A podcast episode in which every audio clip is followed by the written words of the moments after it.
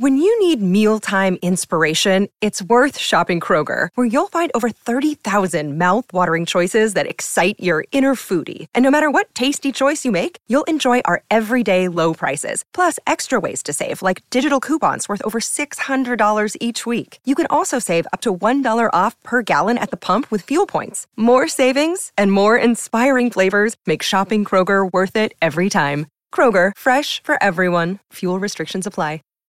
When you need mealtime inspiration, it's worth shopping Kroger, where you'll find over 30,000 mouthwatering choices that excite your inner foodie. And no matter what tasty choice you make, you'll enjoy our everyday low prices, plus extra ways to save, like digital coupons worth over $600 each week. You can also save up to $1 off per gallon at the pump with fuel points. More savings and more inspiring flavors make shopping Kroger worth it every time. Kroger, fresh for everyone. Fuel restrictions apply. Algunas escenas de este programa han sido recreadas. En 1989, una capitana de infantería desapareció de su vivienda sin dejar rastro. Conocida por su conducta ejemplar, a sus colegas les pareció raro que se hubiese ausentado sin permiso.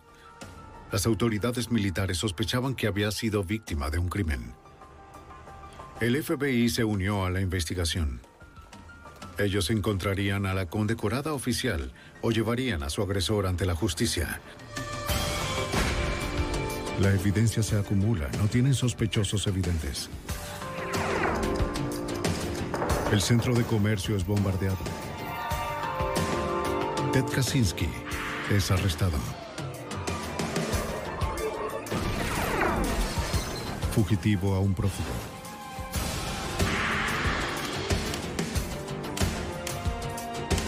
Los archivos del FBI. Shirley Russell era una mujer decidida, lo suficiente como para alcanzar el rango de capitana de la Marina de los Estados Unidos. Cuando esta oficial desapareció, sus colegas no creían que se hubiese ausentado sin autorización. No estaba claro si la capitana estaba viva o muerta. Soy Jim Castro, exdirector del FBI en Nueva York.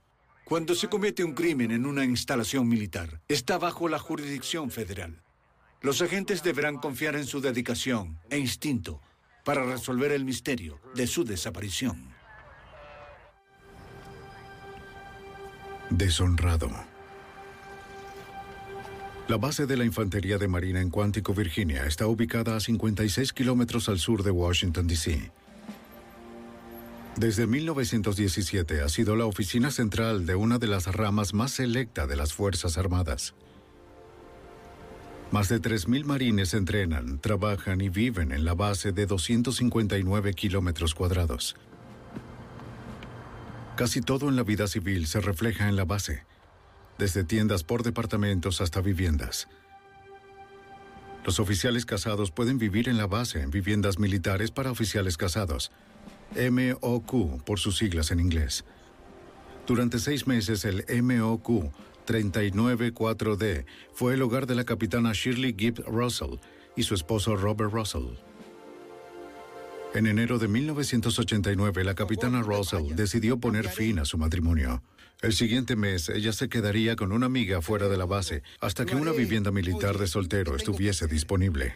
Shirley empacó sus ropas de civil, uniformes y arma de reglamento. Robert le suplicó que se quedara, pero ella estaba decidida. Para ella, el mudarse era definitivo.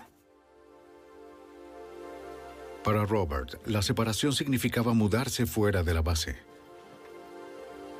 Como un ex marín, perdería su último lazo con la infantería de marina.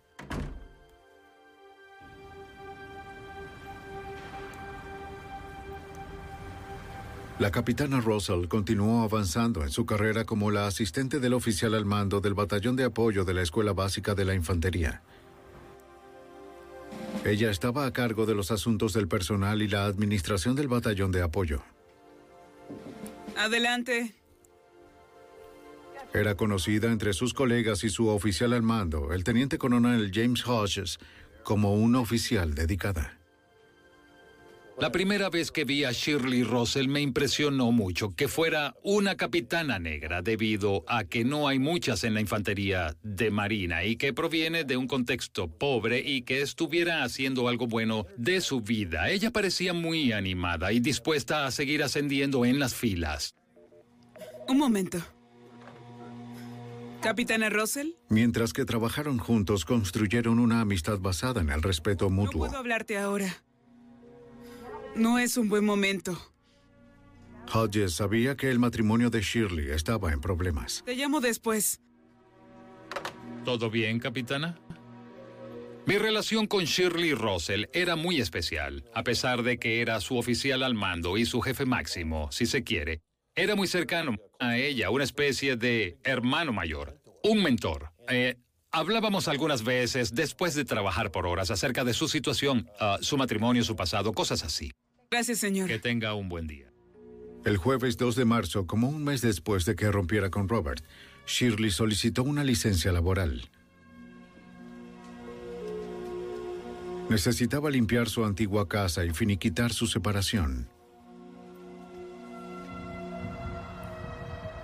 Cuatro días después, el lunes 6 de marzo, Hodges llegó a la oficina esperando encontrar a Shirley en su puesto. Se sorprendió de encontrar la oficina vacía.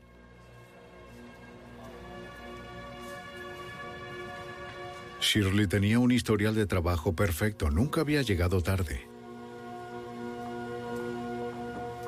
Cuando entré a la oficina, enseguida me dirigí al mayor Buck Bourgeois y le pregunté dónde estaba Shirley. ¿Todo está bien? Y me dijo que ella no estaba. Debió estar en el... Inmediatamente. Pensé que algo le había pasado. Por favor, averigua dónde está. El teniente coronel Hodges investigaba la ausencia sin autorización. La capitana Russell se había mudado recientemente a una vivienda militar de solteros en la base. Hodges esperaba encontrarla en su casa. Capitana Russell. Capitana Russell. Abra la puerta, cabo. Sí, señor. Como su oficial al mando, Hodges está autorizado a registrar la habitación. Capitana Russell. No había señales de ella, ni pistas de que se hubiese mudado. Cabo, cierre. Sí, señor. Los oficiales regresaron a la oficina y llamaron al esposo de la capitana que ahora vivía fuera de la base. Hodges sabía que Robert Russell había ayudado a Shirley el fin de semana a pintar la vivienda que dejaban.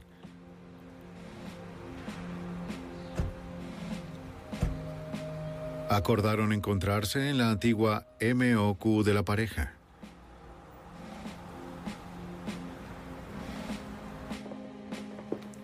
Los oficiales de infantería inspeccionaron la residencia.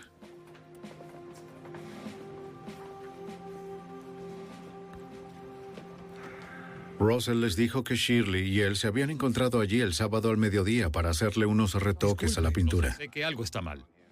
Según Russell, Shirley se ofreció a comprar pintura en la tienda de la base como a la 1 y 30. Él afirmó que ella no se llevó el auto, sino que caminó hasta el lugar. Russell dijo no haberla visto desde entonces. Ella fue por más pintura. El teniente coronel Hodges no creyó la historia de Robert Russell. Eso me pareció una total mentira porque la tienda militar está a unos 6 u 8 kilómetros de aquí. Y es imposible que haya caminado hasta la tienda desde su vivienda.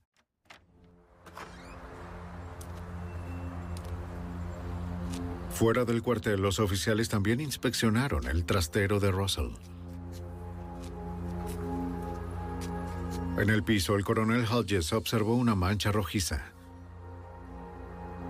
Russell la desestimó y dijo que era pintura. Hodges estaba escéptico. Él no era un experto, pero para él parecía sangre.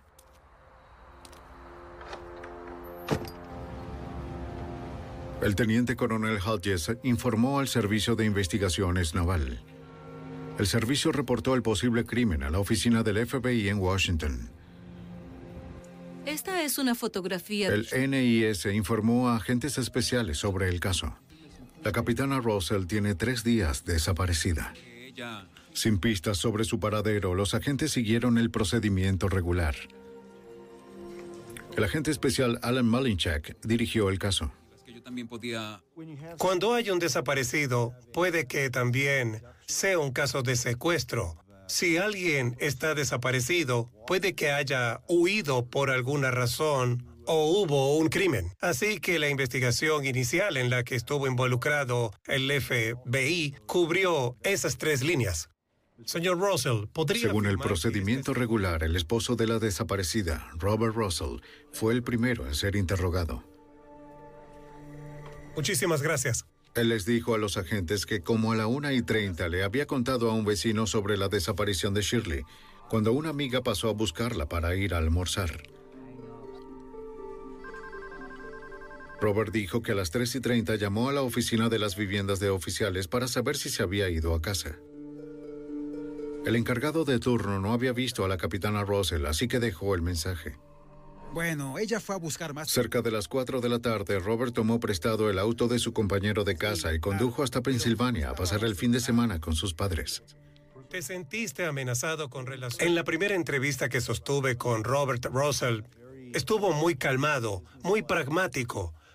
Ah, quería ayudar al FBI en la investigación y me dio múltiples lugares probables donde pudiera estar Shirley, con quien podría estar vinculada y lo que pudo haber sucedido. Llamadas a la medianoche. Russell creía en la posibilidad de que alguien la hubiese secuestrado o lastimado.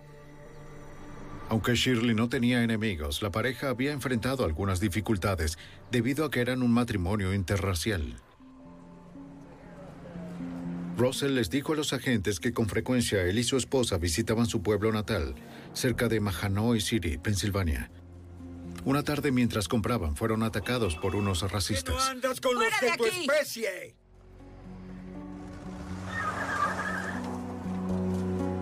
Según el esposo, Shirley se había asustado, pero otro episodio la había asustado aún más.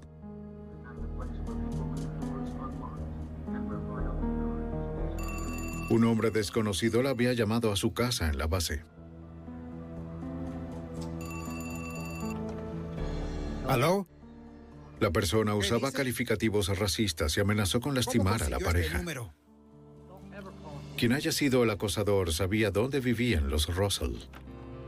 No nos dejan en paz. Robert les dijo a los oficiales que después de las llamadas amenazantes, él sintió que Shirley necesitaba protección en los momentos que no estaban juntos.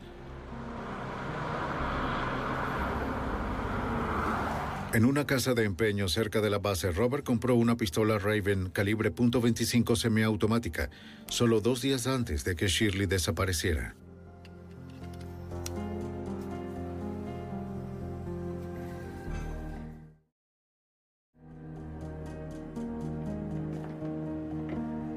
Oye, tengo tu cacerola. Ya era hora. Russell les dijo a los agentes que sorprendió a Shirley con el regalo el día que se encontraron para limpiar su antigua casa. Oye, te quiero mucho. Quiero que estés protegida. Según Russell, Shirley agradeció el arma de empuñadura de nácar. Gracias. A tu orden. A los agentes la historia les pareció sospechosa. Como capitana de infantería, Shirley tenía un arma. Si no se sentía a salvo, ¿para qué necesitaría otra arma? Con Shirley y el arma desaparecidas, esa pregunta sería difícil de responder. La capitana de infantería Shirley Gibbs Russell había desaparecido de su vivienda en la base el 4 de marzo de 1989. Su esposo fue la última persona que la vio. ¿Cómo está? Los agentes necesitaban corroborar su historia. El FBI interrogó a la capitana de infantería Patrice Gale. Según Robert Russell, el día que Shirley desapareció, la capitana Gale llegó a la antigua residencia a buscarla para ir a almorzar como a la 1 y 30. Había salido a comprar pintura. Gale lo confirmó. Robert también le dijo que Shirley había ido a comprar pintura y no había vuelto. Pero se acabó la pintura. A la capitana Gale le pareció extraño. Esa es una buena idea. Nos vemos.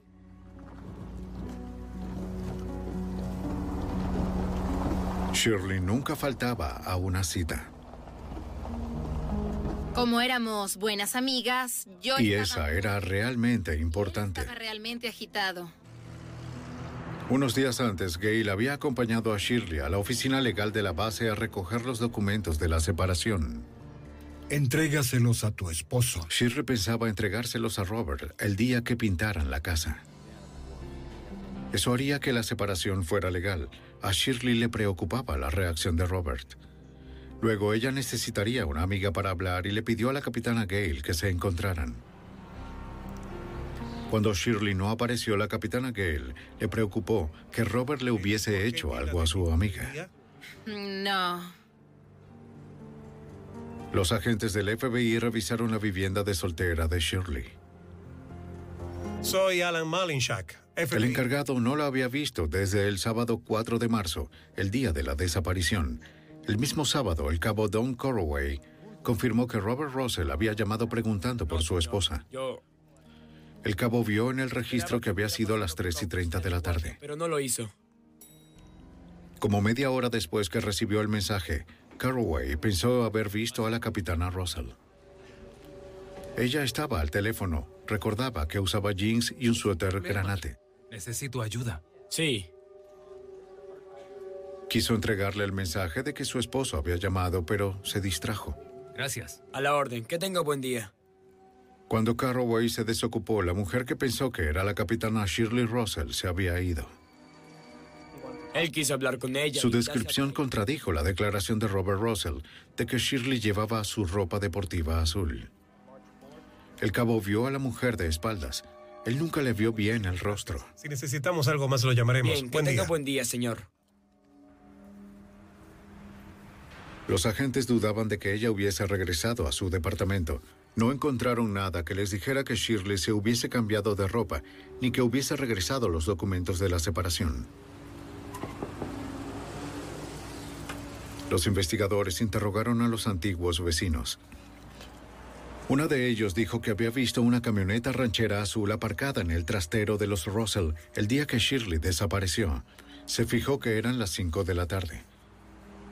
Eso fue una hora después de que Russell dijera que había partido para Pensilvania. Los investigadores se preguntaban si Robert Russell estaba confundido o estaba mintiendo. El agente Alan Malinchak llamó al FBI en Pensilvania para determinar el paradero de Russell el resto de ese día. El agente especial Michael Kirk de la oficina de Allentown pasó a ser el agente adjunto del caso.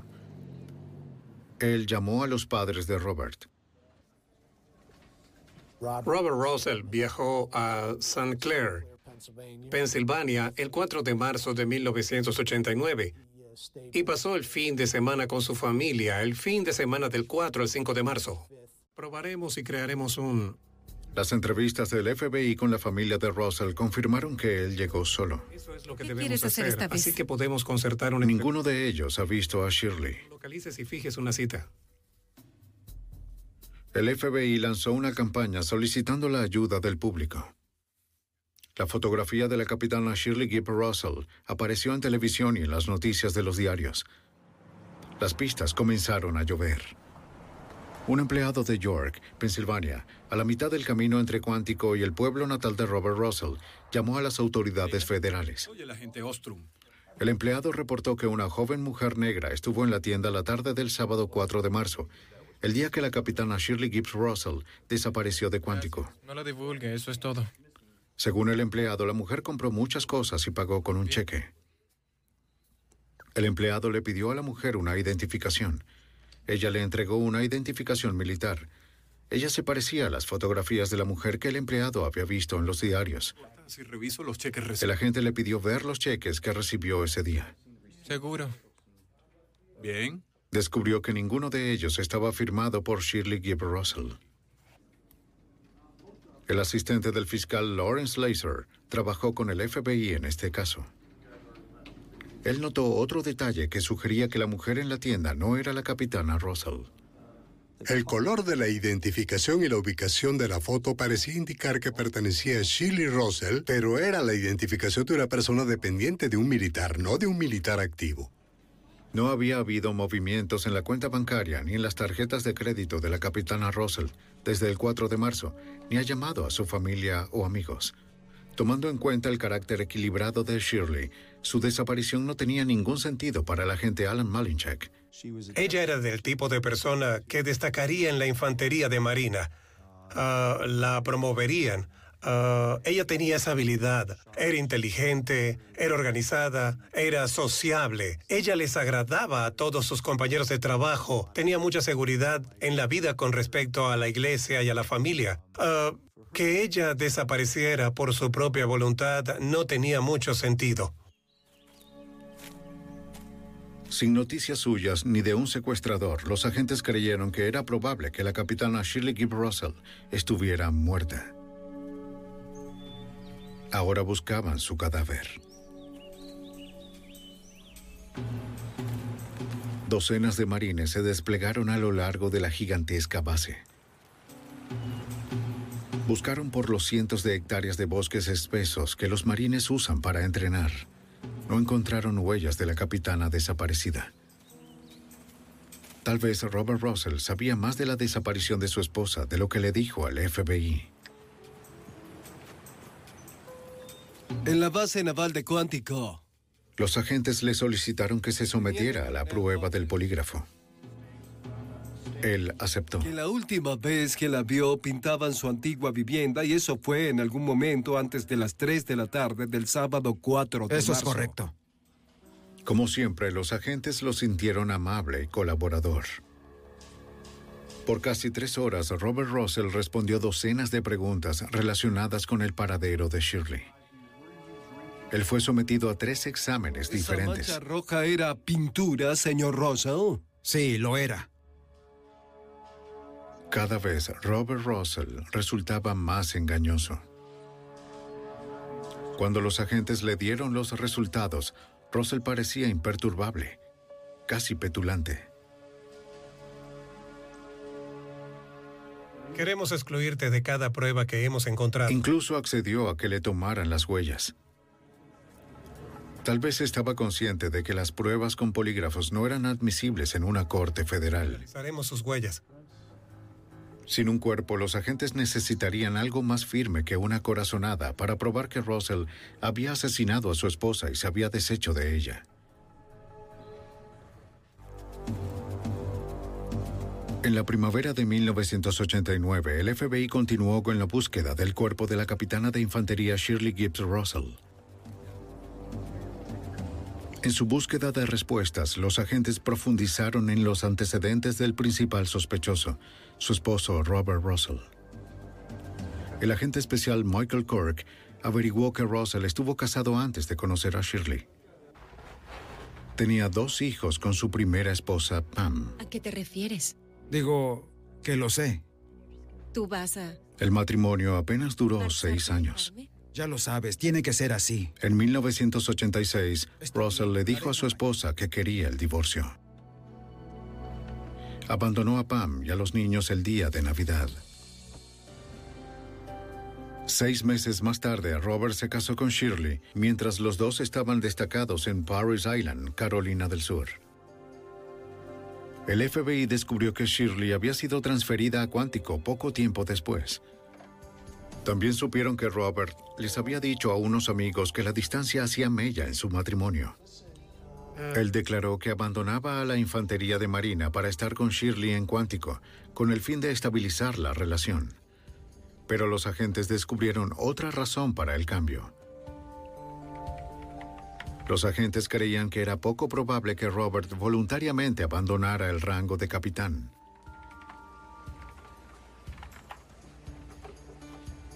Estar en la infantería de Marina era toda la vida y todo el mundo de Robert.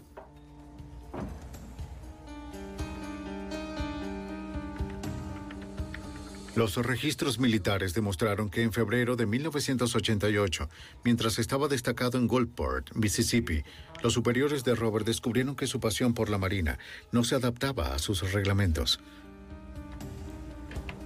Bien. Le dieron a Robert un despido deshonroso por incumplimiento del deber y estafar al gobierno. Lo escoltaron fuera de la oficina y le prohibieron que se llevara nada excepto su propia ropa.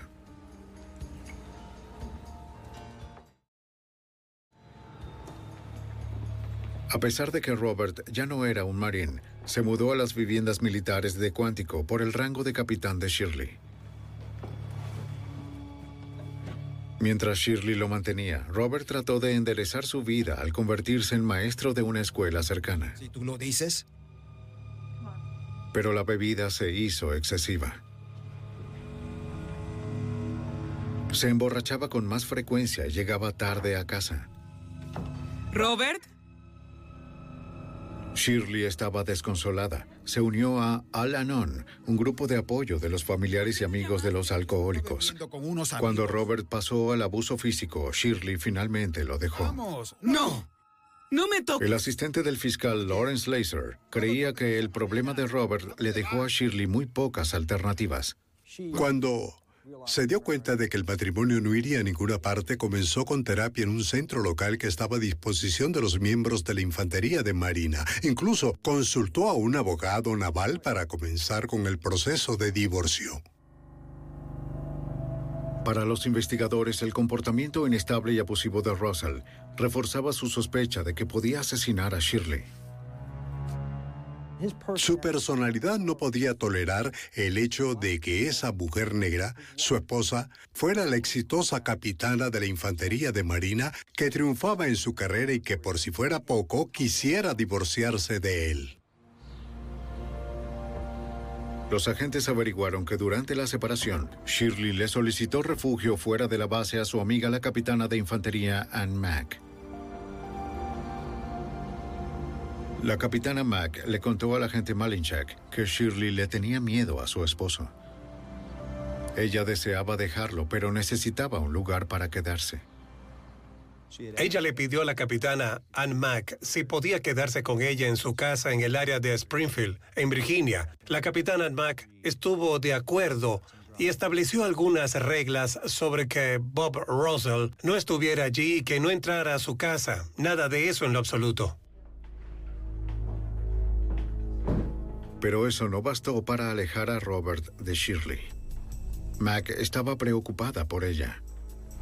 Mac le dijo a los investigadores que Robert acosaba a Shirley.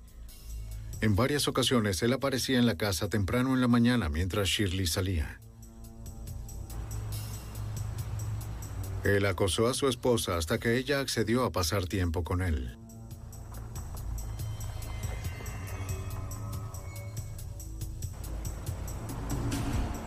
Mac dijo que Robert Russell vivía fuera de la base. Él se había mudado con uno de sus nuevos colegas.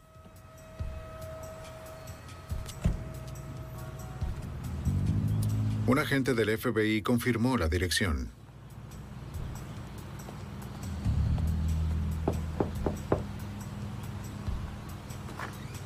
Era la casa de Sandy Flint.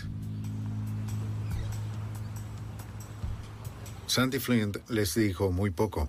Ella dijo que no sabía nada sobre la esposa desaparecida de Robert.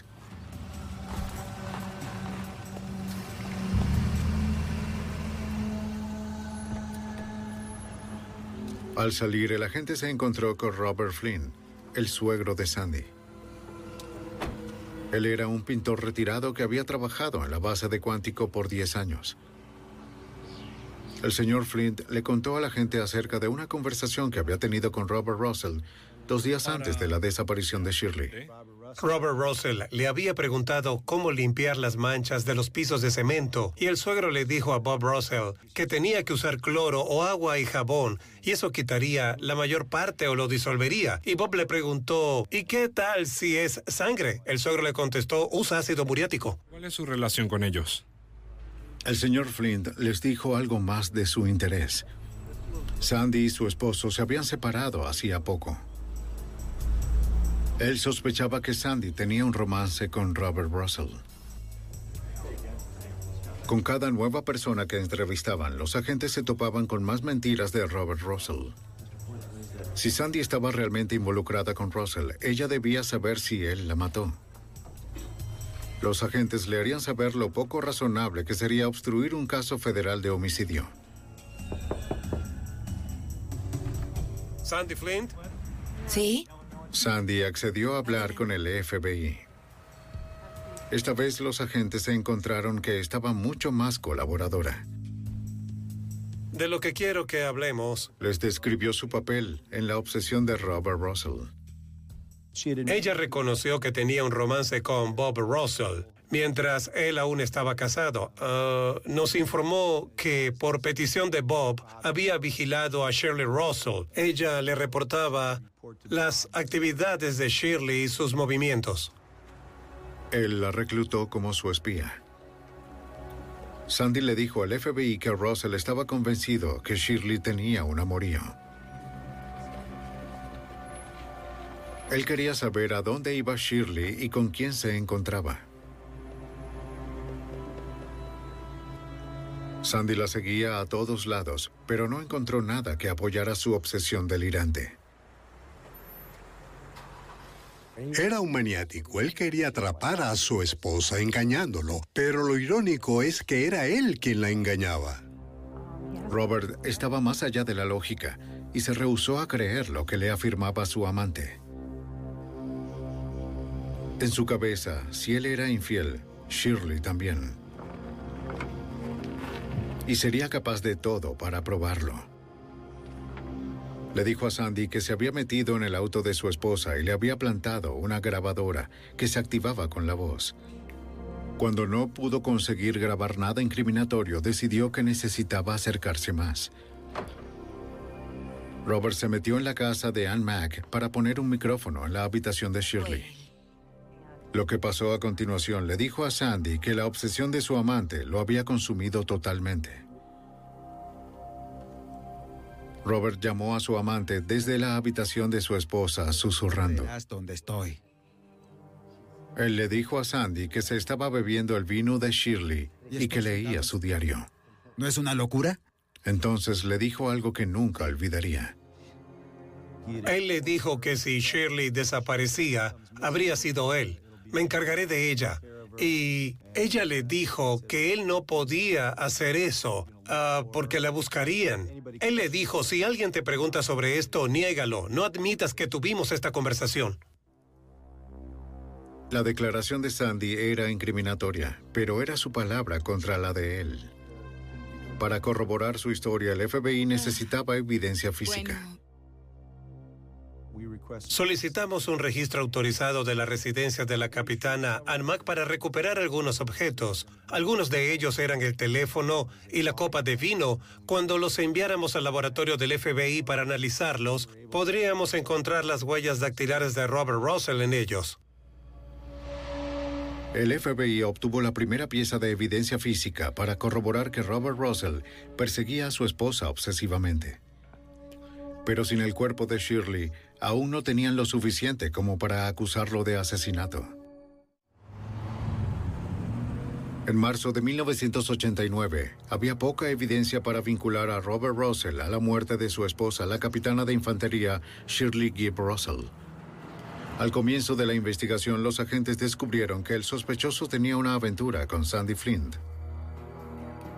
Ella le contó al FBI más acerca del día en que Shirley Gibbs Russell desapareció. Ella afirmó que Robert Russell se había llevado su auto, una camioneta ranchera azul, para ir a la casa de sus padres en Pensilvania.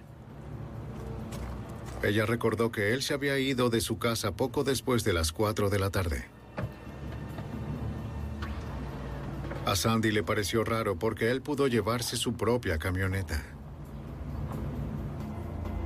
El asistente del fiscal Lawrence Laser creía que Russell pidió su auto prestado ese día para transportar el cuerpo de Shirley hasta Pensilvania. La razón por la que usó ese vehículo fue porque él tenía una pick-up de caja abierta.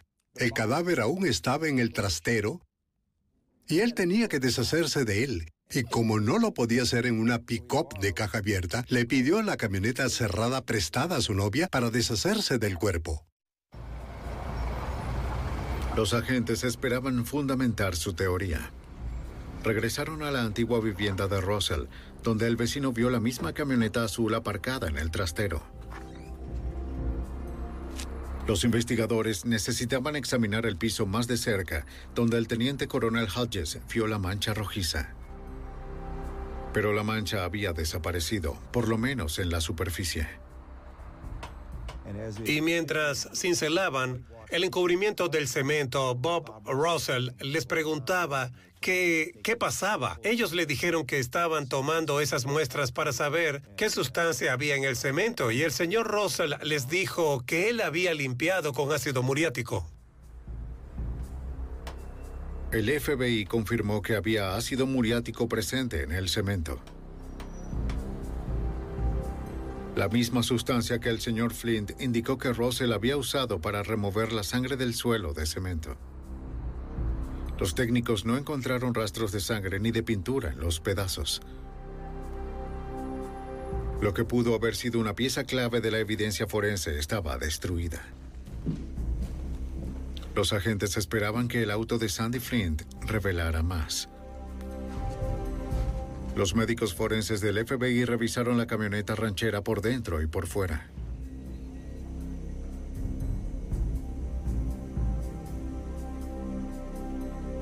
Estaba extrañamente limpio para ser un auto viejo que hace poco hizo un viaje de ida y vuelta de Virginia a Pensilvania. Terminó siendo otro callejón sin salida. Como la investigación se paralizó en Virginia, Robert Russell terminó con Sandy, empacó sus cosas y se mudó a Pensilvania para comenzar una nueva vida. El FBI también reenfocó la investigación. Los agentes siguieron cada uno de los movimientos de Robert. Ellos se dieron cuenta que él confiaba en el apoyo de sus padres y era muy cercano a sus hermanos Mike y Ron. Los agentes se acercaron a los hermanos en varias ocasiones. Mike Russell aceptó reunirse con los agentes. Él les dijo que el día después de que Robert llegara a Pensilvania, después de la desaparición de Shirley, Robert llevó la camioneta de Sandy Flynn a un autolavado cercano. Robert y su hermano lavaron el interior del auto cuidadosamente, aspirándolo y rociándolo con desodorante. Los agentes creían que las acciones de Robert eran una muestra de que quería eliminar cualquier evidencia de que el cuerpo de Shirley había estado en el auto. Mike Russell les dijo a los agentes que él nunca vio el cuerpo. Él admitió que desde que Shirley lo dejó, su hermano se comportaba como un desesperado. Dos meses antes de su desaparición, Mike y su hermano mayor Ron condujeron hasta Virginia para quitarle las armas a Robert. El agente Kirk recordó que los hermanos consideraron que era necesario para evitar que Robert lastimara a alguien. Él estaba deprimido por el hecho de ya no pertenecer más a la infantería de Marina, porque adoraba la Armada. No tenía dinero, él había sido capitán y ahora era un maestro de educación especial. Uh, Shirley había quitado su nombre del talonario de cheques, así que tenía problemas financieros. La evidencia circunstancial aumentaba. Pero al FBI le faltaba la evidencia fundamental del caso. El cadáver de Shirley Gibbs Russell. La primera pregunta era ¿dónde buscar? Los agentes se enteraron de la respuesta de Pam, la primera esposa de Robert Russell. El hogar de Robert Russell cuando era niño estaba en el condado de Schuylkill, una región rural y montañosa en el noroeste de Pensilvania. Miles de minas de carbón, la mayoría abandonadas, están distribuidas a lo largo del agreste condado. Algunas tienen cientos de metros de profundidad y en parte están cubiertas de agua. Cuando era joven, el sospechoso Robert Russell pasó mucho tiempo paseando y cazando por esos lugares. Su familia afirmaba que él los conocía como la palma de su mano. Una investigación en este terreno sería difícil. Pero nunca nadie cuestionó si debía hacerse. A principios de mayo, 150 personas participaron en la búsqueda de Shirley Gibbs Russell. Participaron voluntarios del FBI, Marines, el Servicio de Investigación Naval y la Policía del Estado de Pensilvania.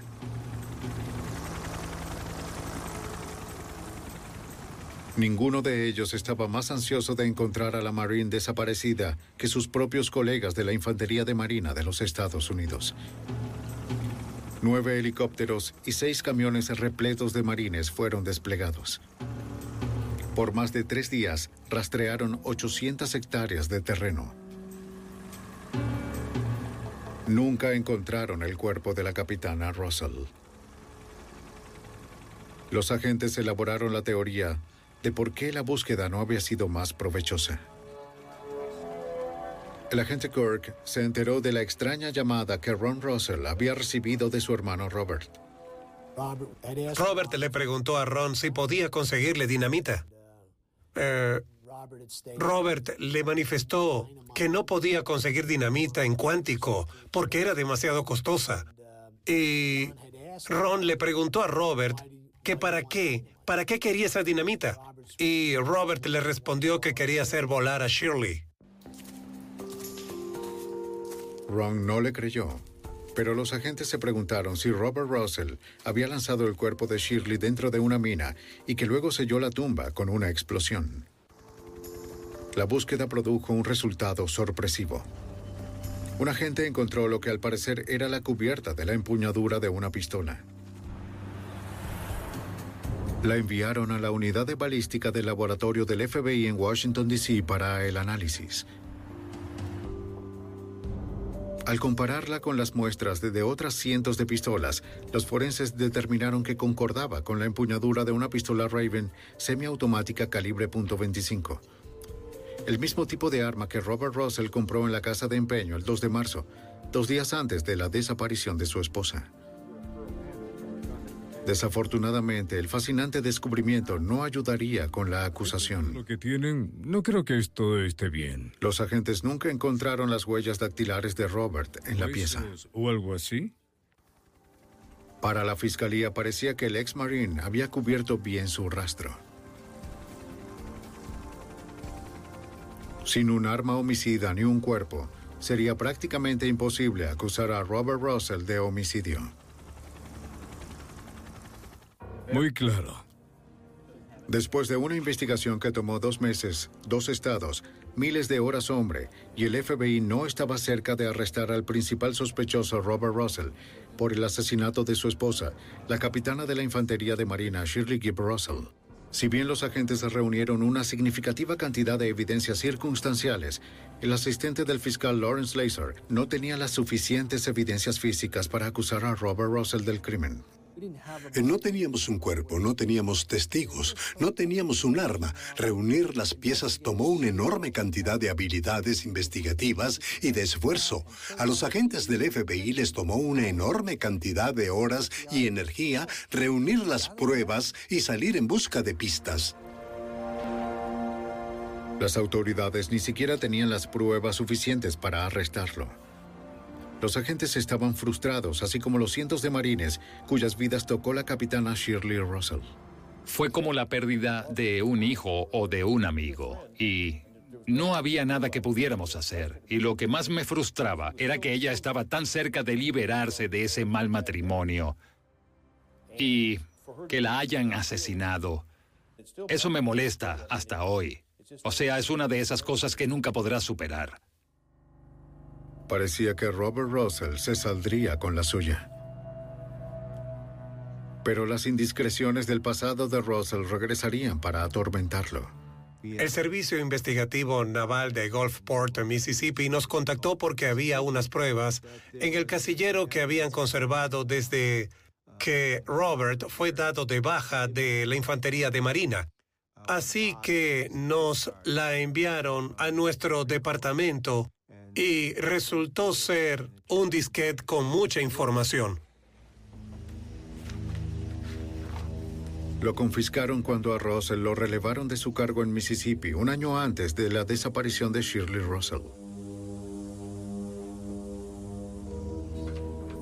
Por razones de seguridad, a ningún miembro activo que haya sido relevado de su cargo se le permite llevarse sus documentos después de su destitución. Uno de los antiguos superiores de Russell encontró el disco y leyó el contenido. Uno de los puntos que él leyó en el menú era la palabra asesinato. Clicó sobre el nombre y aparecieron bajo esta palabra en el disco 26 pasos. Pasos muy elaborados y detallados de cómo Robert Peter Russell planeaba la muerte de la capitana Shirley Gibbs. Los planes de Russell claramente documentaban sus intenciones. Los 26 pasos eran una pieza de evidencia muy reveladora porque mostraban el estado mental del hombre y su disposición de incluso contemplar el asesinato de otro ser humano, por no hablar de su esposa. Paso 1, jueves 18 de enero. Salir a Paris Island. ¿Quién estaba en Paris Island? Shirley Russell. Hacer parecer que se fue, bueno, eso fue exactamente lo que hizo cuando asesinó a su esposa. Y entonces lo último que dijo fue, culpar a los de su propia especie, obviamente refiriéndose a su raza. Este es obviamente un hombre con la disposición mental, la intención y la motivación de hacer esta clase de actos.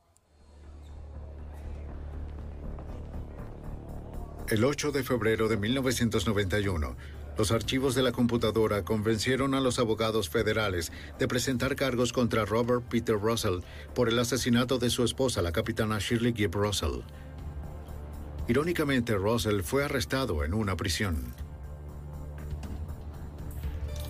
Necesitamos que venga con nosotros. Él acababa de aceptar un trabajo como consejero de abuso de sustancias en la institución penitenciaria estatal de Pensilvania, en Grateford.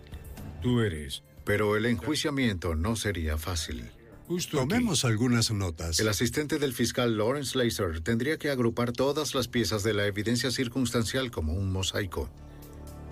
Y con suerte, el jurado vería aparecer el retrato de un asesino. Mike, veamos qué tenemos. El asistente del fiscal y abogado acusador Michael Rich ayudaría a preparar el caso contra Russell. Era obvio que teníamos que basarnos en la evidencia circunstancial. Muchas de esas pruebas eran, eh, sin duda, el, el resultado de lo que Bobby Russell había estado diciendo y haciendo desde la desaparición de su esposa en 1989.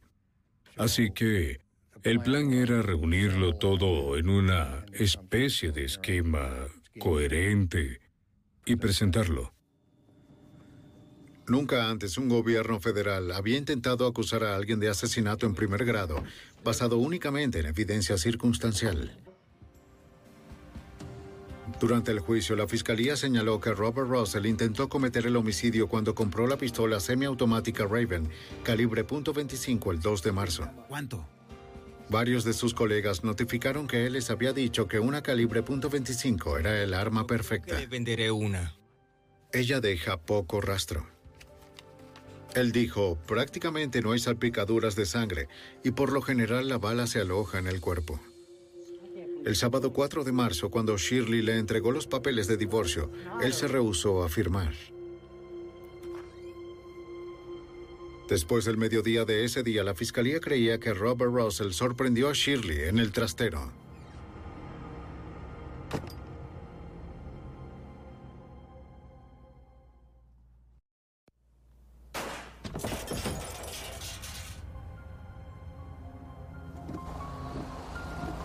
Tuvo que esperar hasta el atardecer para poder levantar el cuerpo.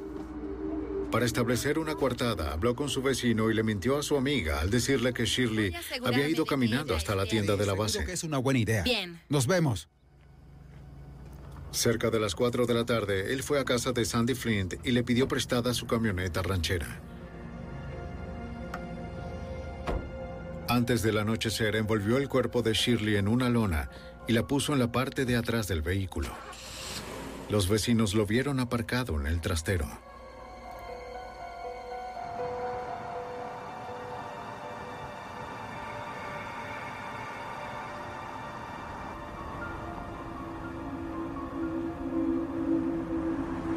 Entonces condujo cuatro horas hasta St. Clair, Pensilvania, con el cadáver en la parte trasera de la camioneta.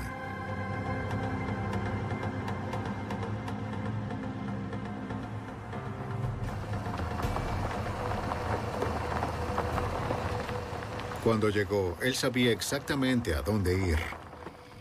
Había cientos de minas abandonadas para elegir. Entonces Robert Russell, que una vez juró defender el honor como miembro de la Infantería de Marina, lanzó el cadáver de su esposa a una de las minas.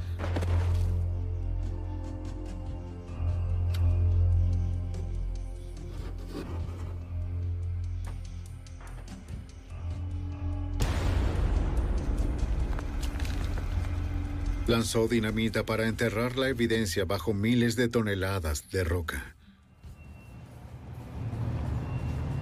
Convencieron al jurado. El 3 de mayo de 1991, Robert Peter Russell fue declarado culpable del asesinato de su esposa Shirley Gibbs Russell.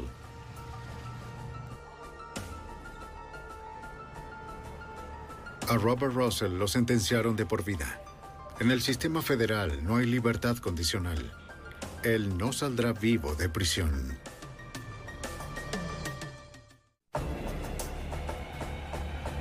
Una misteriosa mujer atrae a un hombre de negocios a través de las fronteras estatales con la promesa de un acuerdo lucrativo. Cuando desaparece, las autoridades piden ayuda al FBI.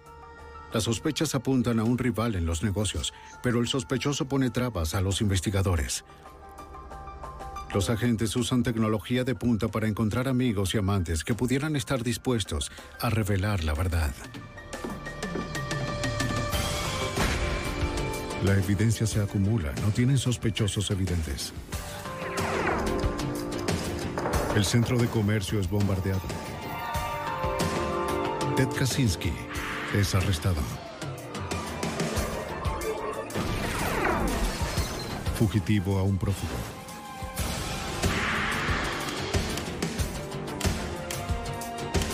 Los archivos del FBI. Un hombre de negocios fue a Florida a hacer un último trato antes de jubilarse, pero nunca regresó a casa con sus millones. Las autoridades investigaron a los más cercanos a la víctima y a quienes se beneficiarían de su desaparición, pero esta vez no se aplicaron las reglas convencionales. Son Jim Castro, ex director del FBI en Nueva York. En un caso que abarcó toda la costa este, los agentes tendrían que desenredar una red de sexo, dinero y venganza que condujo al asesinato. El asesino de millonarios. Aeropuerto Internacional de Newark, en New Jersey. El sábado 24 de febrero de 1996, el vuelo 45 de Kiwi Airlines despegó hacia West Palm Beach, Florida.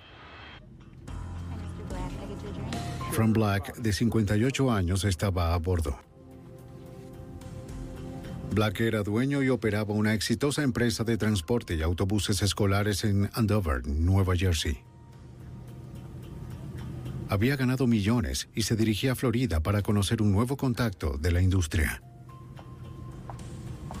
Black le dijo a su familia y compañeros de trabajo que llegaría a casa el lunes para otra reunión.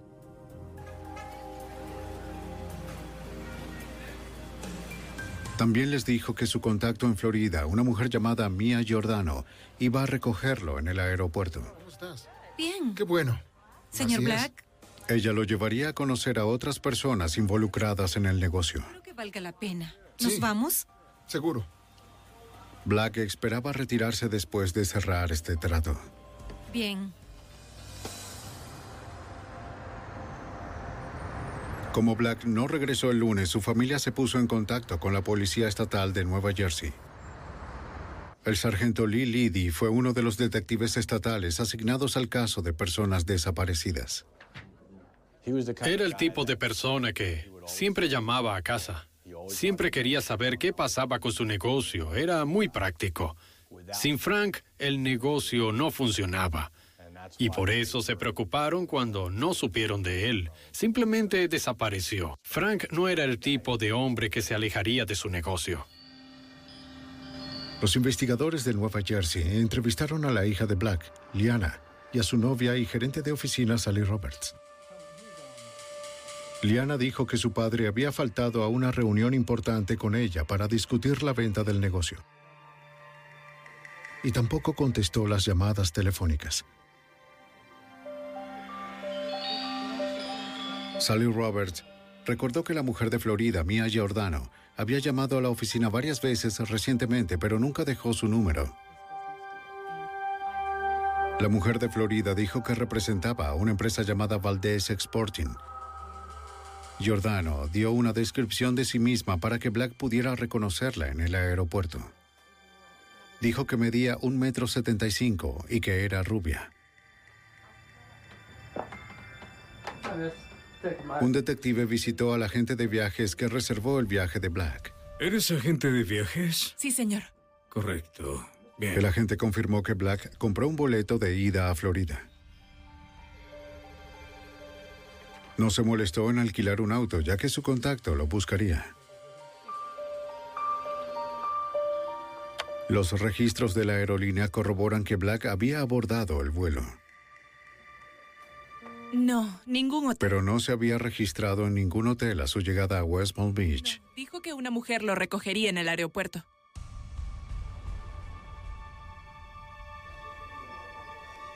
Los registros de Black revelaron que sus tarjetas de crédito habían sido utilizadas después de su llegada a Florida. Para seguir el rastro de la tarjeta de crédito, los detectives de Nueva Jersey se pusieron en contacto con la oficina de Fort Pierce del Departamento de Cumplimiento de la Ley de Florida. Al agente especial del FDLE, Michael Driscoll, se le asignó el caso. La tarjeta de crédito de Frank Black fue usada en la Embassy Suites en Riviera Beach entre la 1 de la mañana y las 2 de la mañana. Estamos hablando del 24 al 25 de febrero. Luego, a las 4 de la mañana, otra tarjeta de crédito de Frank Black fue utilizada para comprar gasolina en una gasolinera al norte de Miami. Para los investigadores, esto era muy extraño, ya que no había alquilado un auto. Me llamo Driscoll, de la policía de Florida. El agente estatal entrevistó al empleado que había trabajado el 25 de febrero. Cuando se le mostró una foto de Black, el empleado no lo reconoció. Básicamente, los clientes... Todas las estaciones de gasolina tienen ranuras para tarjetas de crédito. Nadie tuvo contacto con Black o con quien quiera que estuviera usando su tarjeta de crédito. ¿Has oído ese nombre antes? El empleado no recordaba haber visto a nadie que encajara en la descripción de Mia Giordano. Driscoll se puso en contacto con la división de la Corporación del Secretario de Estado de Florida para obtener la dirección de Valdex Exporting, la empresa de Mia Giordano. De acuerdo. Nos vemos luego. No encontró ninguna compañía registrada. Y también intentó localizar a Mia Giordano. Hicimos una búsqueda muy extensa para identificar a cualquier Mia Giordano en Florida, pero no la encontramos. Creo que no había ninguna Mia Giordano en Florida, ni remotamente cerca. Buscamos en Florida, también en Nueva Jersey, y obtuvimos resultados negativos. El primero de marzo, un detective de la Policía Estatal de Nueva Jersey viajó a Florida donde terminó el rastro de Frank Black. Nadie había sabido nada de Black en cinco días. Los detectives creían que el millonario había sido víctima de un juego sucio. Su sospechoso más probable, una mujer que se hacía llamar Mia Giordano, era irrastreable. Los investigadores se centraron en las llamadas telefónicas que Black recibió los días previos a su viaje a Florida. Obtuvimos los resultados telefónicos de Frank Black, que identificaban las llamadas telefónicas desde una residencia en el pueblo de Júpiter. Era alquilada. Era una casa alquilada por una chica identificada como Lisa Costello. No era rubia, pero medía un metro setenta y cinco. Mia Giordano se había descrito a sí misma como exactamente de esa altura. Las llamadas de Lisa Costello coincidían con las horas en que Mia Giordano supuestamente llamó a Black para organizar la reunión en Florida. Mia Giordano era un nombre inventado. Nunca existió. Se suponía que ella haría el trato con Frank Black. Mia Giordano era en realidad Lisa Costello. Los investigadores llevaron la foto de Costello al hotel donde se había utilizado la tarjeta de crédito de Black el 25 de febrero, que estaba ubicado en Riviera Beach.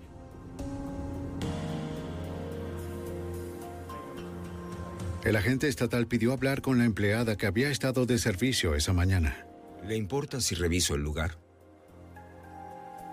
Mientras esperaba, revisó el teléfono que había sido usado con la tarjeta de crédito de Black. Al igual que la estación de gasolina, el teléfono no requiere la firma de un cliente, solo una tarjeta de crédito. Cualquiera pudo haber hecho las llamadas. Karen Voorhees había trabajado en la recepción ese día. Pero no reconoció la foto de Frank Black. En realidad, solo había un... Ella recordó haber esperado a otro cliente esa mañana. Alrededor de las 2 de la mañana, una mujer de cabello oscuro pidió una habitación. De hecho, sí, solo de que me El hotel estaba ocupado, así que usó un teléfono público varias veces para consultar en otros hoteles. Fue la misma hora que usaron la tarjeta de crédito de Frank Black en el teléfono. Voorhees describió a la mujer como de unos 30 años con cabello castaño y de poco más de un metro cincuenta de altura. Driscoll le mostró a Voorhees las fotografías de seis mujeres. Es ella, la de esta. Sin dudarlo, la empleada señaló a Lisa Costello. Lisa Costello era ahora la principal sospechosa. Teníamos evidencia en su contra. Comprobamos las agencias de alquiler de autos en el aeropuerto de West Palm Beach y descubrimos que Lisa Costello había alquilado un auto poco antes de la hora de llegada del vuelo de Frank Black. Los investigadores encontraron el auto en la agencia de alquiler del aeropuerto. Una citación les permitió confiscarlo para una búsqueda de pruebas por parte del Departamento de Cumplimiento de la Ley de Florida. Pero no encontraron rastro alguno de Frank Black en el auto. No había pruebas físicas que vincularan a Lisa Costello con el hombre de negocios desaparecido.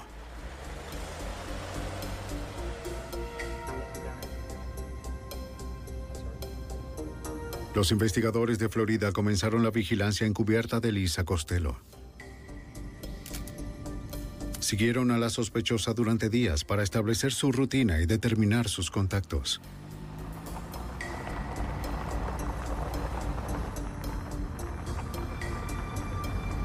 Pronto se enteraron de que Costello estaba saliendo con un hombre llamado Alan Mackerley. Los investigadores empezaron a seguir a Mackerley. Al igual que Frank Black, también era dueño de una compañía de autobuses de Nueva Jersey, pero vivía en Florida. Los dos hombres habían conocido la mayor parte de sus vidas. Con el paso de los años, Alan Mackerley y Frank Black fueron creando una rivalidad. Ambas compañías están a 16 kilómetros de distancia. Así que, aunque cada uno tenía sus propios contratos y su propio negocio, siempre estaban compitiendo por obtener los mismos contratos y negocios. Los registros telefónicos indicaban llamadas recientes a Black desde la casa de Mackerley en Florida. Esto parecía extraño, ya que los dos hombres eran rivales. Los detectives fueron a hablar con el gerente de la compañía de autobuses de Black. Sally Robert dijo que Black y Mackerley solían ser amigos, pero su rivalidad comercial los convirtió en enemigos. ¿Alguna llamada?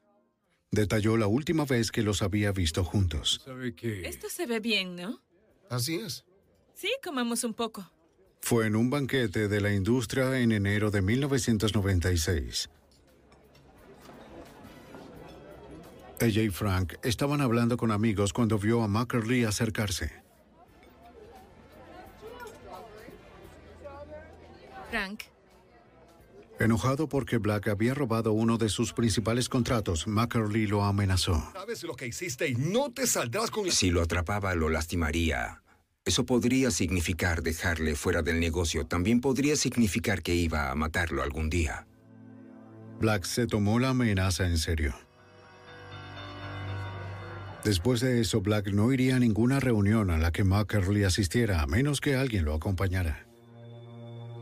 Los investigadores contactaron a Mackerley para preguntarle si había visto o hablado con Frank Black recientemente. Macaulay negó rotundamente haberle llamado en los días previos al viaje de Black a Florida. A su orden. Él lo negó, pero nosotros sabíamos que se habían hecho llamadas telefónicas desde su casa al negocio de Frank Black. Obviamente eso indicó que algo estaba muy mal. Aún espero el resultado del laboratorio. Los investigadores creían que Macaulay y Costello probablemente habían matado a Frank Black, pero necesitaban pruebas más sólidas. Acudieron al fiscal del estado Robert Belanger. Una de las primeras tácticas de investigación que la FDLE quiso utilizar fue escuchar absolutamente todas sus llamadas telefónicas. Pero tienes que tener una razón para escuchar las conversaciones de alguien. Obtuvimos una orden que nos permitió escuchar las conversaciones telefónicas de Alan Mackerley. Desafortunadamente, los investigadores escucharon muy pocas conversaciones telefónicas entre Mackerley y Costello. Esto se debió a que Costello estaba viviendo con Mackerley. Si hablaban de la desaparición de Black, no sería por teléfono.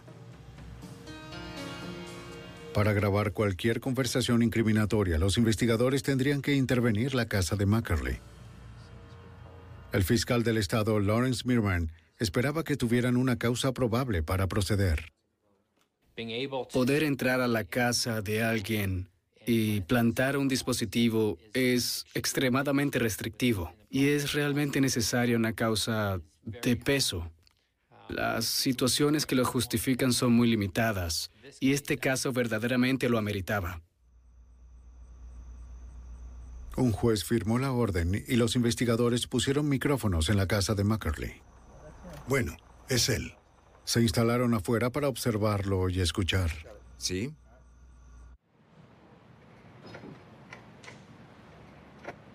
Con suerte, la pareja hablaría de lo que le pasó a Fran Black.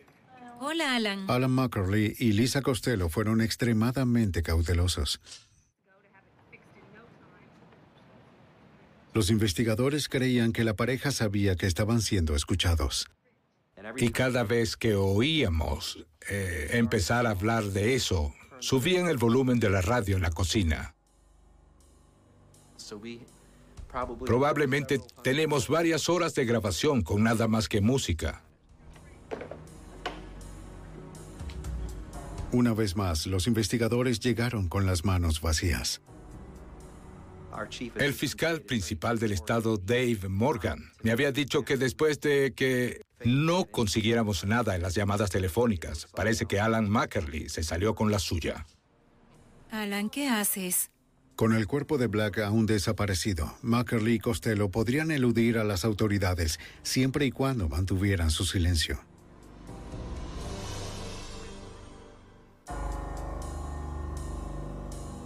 En junio de 1996, los agentes del estado de Florida creían que Alan Mackerley y su novia Lisa Costello habían asesinado al millonario de 58 años, Frank Black. Pero los investigadores tenían pocas pruebas contra la pareja y el cuerpo de Black seguía desaparecido.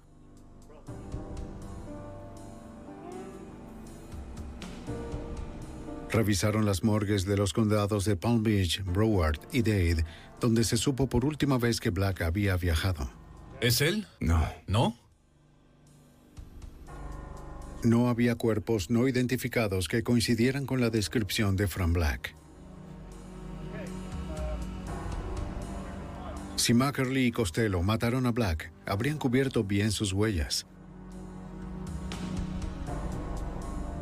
Lo hiciste de nuevo, me ganaste. El agente especial del Departamento de Cumplimiento de la Ley de Florida, Michael Driscoll, expresó su frustración a su amigo, el agente especial del FBI, Jay Miller. Solíamos jugar racquetball juntos y me preguntaba cómo iba el caso. Y yo le comentaba muy poco del caso, no mucho. Y él decía, bueno, si alguna vez necesitas ayuda, estaría encantado de ayudar. En junio de 1996, el agente Jay Miller pidió que se le asignara el caso a la agencia residente de Fort Pierce del FBI. Aunque éramos grandes amigos, al principio no sabía muchos detalles sobre la desaparición de Frank Black, pero como pude sentir su frustración, pude obtener más información sobre el caso. Y pudimos llegar a la conclusión de que necesitábamos volver a examinar este asunto desde el principio. Aunque los investigadores creían que Mackerley había matado a Black por un contrato en disputa, las llamadas telefónicas y los micrófonos en su casa no lo vinculaban con el crimen. La mejor pista de los investigadores seguía siendo la supuesta reunión de Black con Costello. Tal vez si la citaban y la confrontaban con las pruebas, ella delataría a Mackerley. Era una apuesta que podía poner en peligro todo el caso. De cualquier modo, al darle a Lisa Costello una citación, obligarla a venir y dar información le daría inmunidad. Hipotéticamente, si ella viniera y admitiera que mató a Frank Black, sería inmune a esa declaración. No se podría usar esa declaración en su contra. El 13 de junio de 1996, Lisa Costello compareció ante un gran jurado de Florida. No responderé a eso. ¿Cuál es su relación? Cuando fue interrogada por los fiscales del estado, no cooperó y se mostró hostil. Señor. El juez le advirtió que si no respondía sería encarcelada por desacato.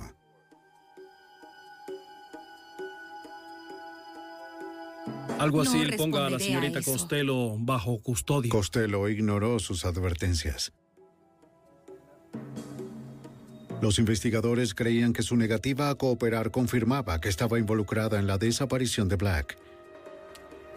Pero se necesitaría más que una corazonada para resolver el caso.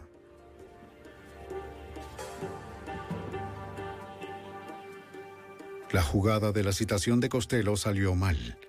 Ahora que el aliado más cercano a Mackerley estaba sentado tras las rejas, los investigadores no tenían testigos potenciales para descubrir el presunto asesinato.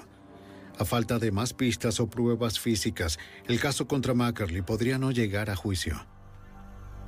El agente especial Michael Driscoll y su equipo estaban decididos a evitar que esto ocurriera.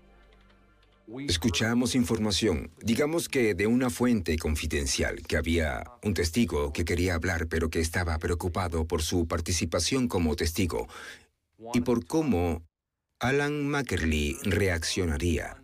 Sentía que Mackerley era una persona muy violenta y que tal vez habría represalias si este testigo desconocido y no identificado hablaba.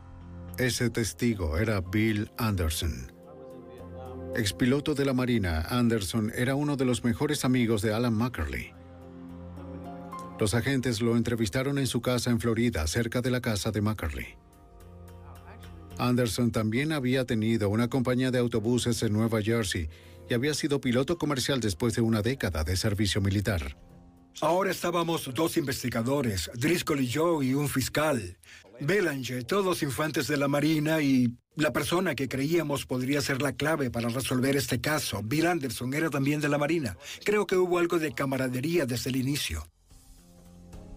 Los investigadores sintieron que el lazo les ayudaría a motivar a Anderson a ser testigo. Le dijo a los agentes que su amistad con Mackerley había sido forzada recientemente, pero era reacio a detallar la relación de Mackerley con Fran Black. Los agentes sintieron que Anderson sabía algo que podría resolver el caso. Hubo una pequeña vacilación de su parte. Lo tomamos con calma y le dimos un poco de espacio. Le dimos la oportunidad de hacer lo que necesitara hacer, consultar con un abogado o lo que fuera. Sabíamos que estábamos hablando con el hombre que tenía las respuestas y no las daba. Los agentes se reunieron con Anderson en muchas ocasiones y poco a poco ganaron su confianza. Sabían que era leal a su amigo Alan Mackerley, pero pensaban que su sentido del honor le haría cambiar de opinión. A pesar de las dudas persistentes de Anderson, a principios de agosto los agentes creían que estaba listo para hablar. Sospechaban que una citación le ayudaría a justificar su acusación contra su amigo. En mi experiencia, la gente buena, honesta y trabajadora que piloteaba aviones de combate en el cuerpo de marines tendría dificultades para prestar juramento ante el mundo entero y ante Dios y mentir sobre ello. Los investigadores tuvieron que correr el riesgo.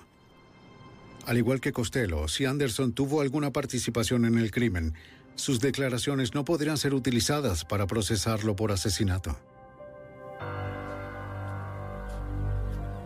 Cinco meses después de la desaparición del millonario Frank Black, los investigadores tenían pocas pruebas que apoyaran su teoría de que Black fue asesinado por su rival de negocios Alan McCurley. Buscando una nueva pista, los investigadores citaron al amigo de McCurley, Bill Anderson.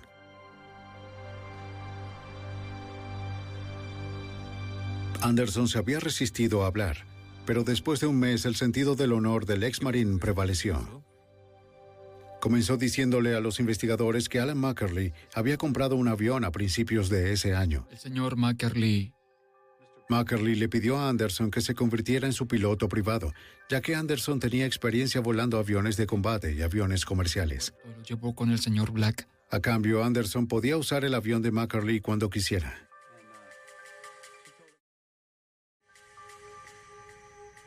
En marzo de 1996, mientras se alojaba en un hotel en Leesburg, Florida, para supervisar las reparaciones del avión, Anderson fue contactado por Mackerley. Hola, ¿cómo estás? Nada mal.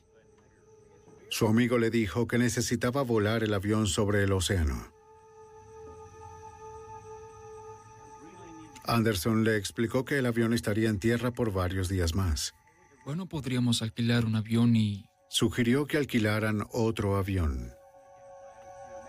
Macroley insistió en usar su propio avión. No quería que nadie más supiera lo del vuelo. Anderson preguntó por qué. Mackerley le dijo a Bill que le había disparado a Frank Black y que había envuelto el cuerpo en plástico, que ellos habían ido al mar y lo habían lanzado ahí y que la bolsa no se hundió. Y le dijo a Bill que como no se hundía, tomó un cuchillo y le hizo varios agujeros. Y luego el cuerpo se hundió. Mackerley le dijo a Anderson que le preocupaba que el cuerpo estuviera flotando. Quería volar sobre la zona para asegurarse de que no fuera así. Anderson se negó. Bueno, Anderson estaba impactado. Creo que estaba realmente conmocionado. Anderson estaba en el negocio de los autobuses, al igual que Mackerley y Black. Y Anderson y Black no eran amigos. A Anderson tampoco le agradaba Black en lo más mínimo. Pero aún así, por una rivalidad de negocios no se asesina a alguien. Según Anderson, Mackerley asesinó a Black en el vestíbulo de su casa. El expiloto de la Marina confirmó lo que los investigadores sospecharon desde un principio. Era un gran avance en el caso. Esto era lo que todos estábamos esperando. Y recuerdo que le dije de inmediato, Bill, vamos a tener que hacer una grabación encubierta de ti repitiendo esta conversación con Alan Mackerley. Eso fue lo que al final le dije. Sin un cuerpo o un arma homicida, necesitarían la confesión de Mackerley grabada. Vas a estar protegido. El testimonio de Anderson fue bueno, pero en la corte sería su palabra contra la de Mackerley. Anderson le dijo al fiscal Robert Belange que no quería usar un micrófono.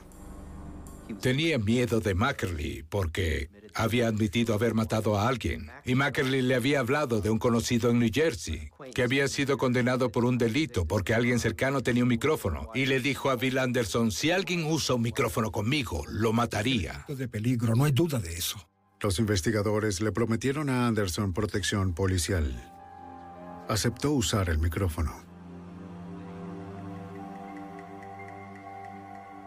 El plan era atraer a Mackerley a casa de Anderson.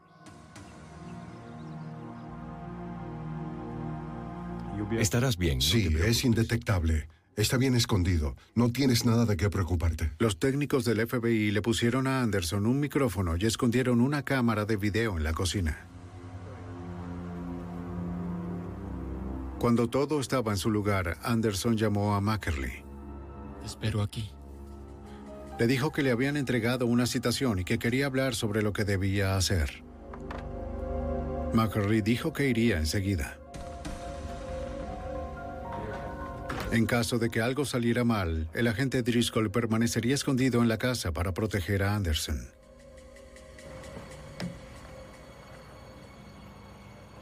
Cuando el equipo vio que Mackerley se acercaba, llamaron por radio a Driscoll para que se escondiera. Sí, lo admitirá.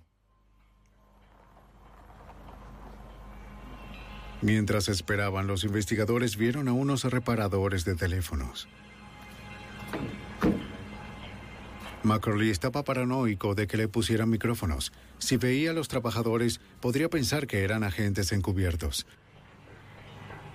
Sabíamos que si él venía a esa casa y veía esos camiones de la compañía telefónica, ah, todo habría terminado en esta investigación. Mackerley llegaría en cualquier momento. Los investigadores ordenaron rápidamente a los hombres que se fueran. Luego ocultaron el lugar de la excavación.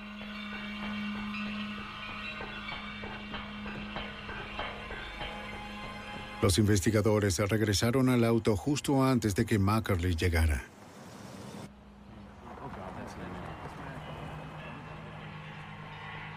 Los investigadores trataron de alertar a los que estaban en la casa, pero no recibieron respuesta. Los llamaron de nuevo, sin respuesta.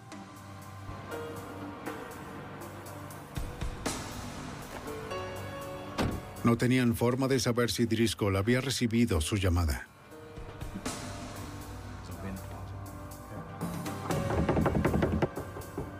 No la recibió. Es Mackerley. El agente tuvo segundos para esconderse. Alan, pasa.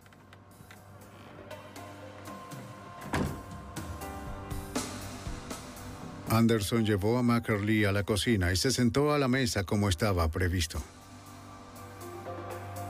Le mostró la citación a Mackerley. Mackerley dudaba en hablar. Hablaba en voz baja, señalaba las cosas y decía, no, susurraba, no, nadie lo sabe.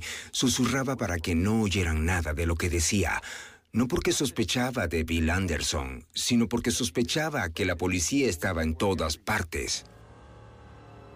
Y así era. El detective Liddy y los demás escuchaban a Mackerley y a Anderson desde el auto. Discutieron sobre lo que Bill Anderson testificaría y si Bill Anderson debía o no mentir por Alan Mackerley. Bill Anderson incluso le pidió a Alan Mackerley que si se negaba a testificar y lo metían en la cárcel, él se presentaría y luego diría la verdad y Alan Mackerley le aseguró que lo haría. Mackerley no quería seguir hablando en la casa. Él llevó a Anderson fuera. ¿No dicho a nadie más lo que me has dicho a mí? No le he dicho a nadie. Se suponía que todo esto iba a ocurrir en la mesa de la cocina de Bill Anderson y no en otro lugar. Así que cuando oímos que Alan Mackerlin dijo, vamos a dar un paseo, nos preocupaba que estuviera llevando a Bill Anderson a algún lugar para asesinarlo. ¿Le has contado a alguien más lo que me dijiste? No, a nadie. La propiedad era grande y de espacios abiertos. Podían caminar a cualquier parte. Pero sin saberlo, Mackerley acercó a Anderson al equipo de vigilancia. Mi auto estaba estacionado a unos 30 metros de distancia de Mackerley y Anderson. Y podíamos oír claramente en el transmisor sus pasos mientras caminaban y se acercaban a mi vehículo. Y teníamos muy poco espacio para ocultarnos. Los cuatro nos quedamos congelados en el auto y nos preguntamos, ¿todo esto terminará porque nos va a ver? El caso y el testigo que cooperó estaban en peligro. Lo siento mucho, me disculpo.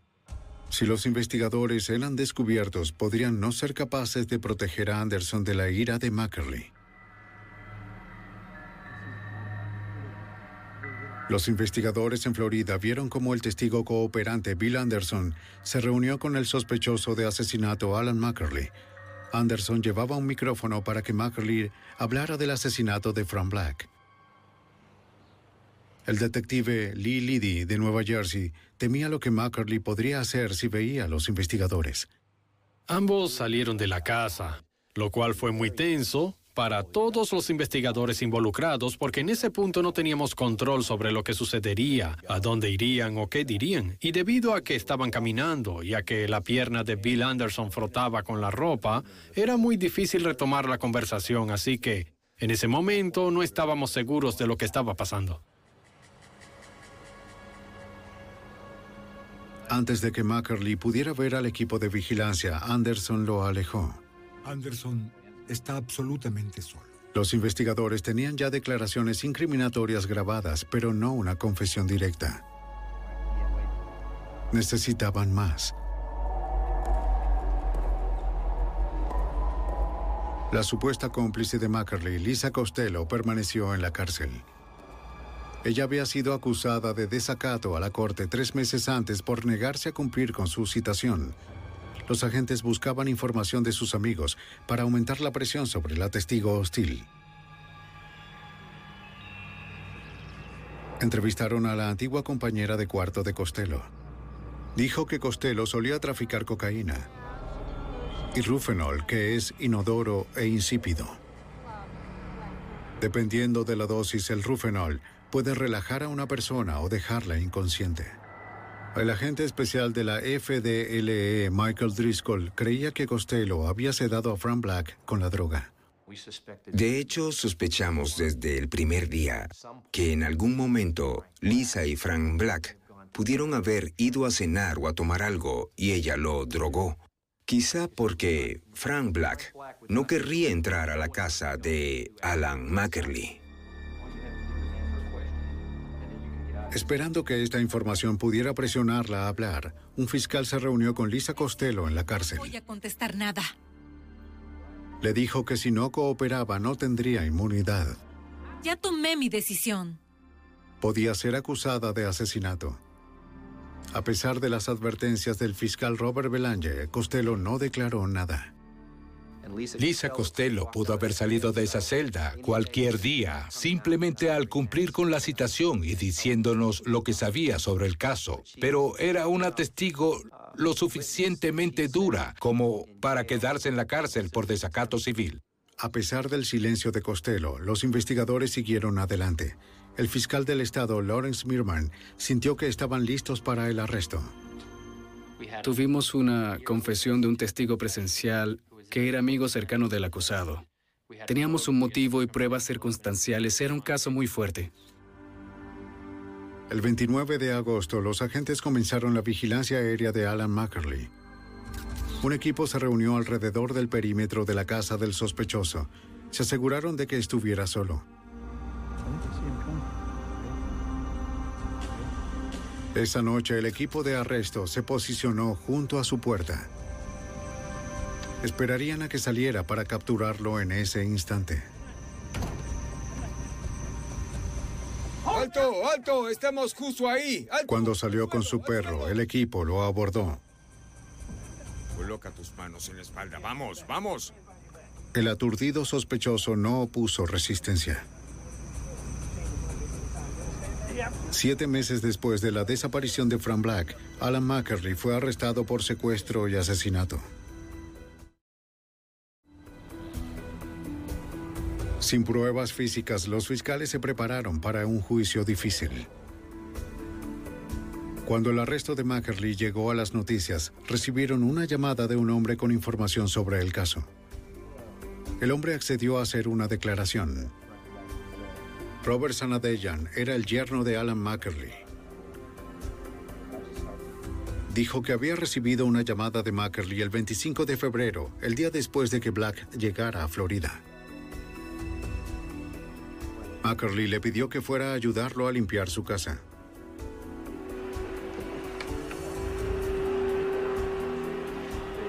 Cuando Sanadeyan llegó el lunes 26 de febrero, vio que Mackerly y Costello ya habían comenzado una renovación importante en el vestíbulo.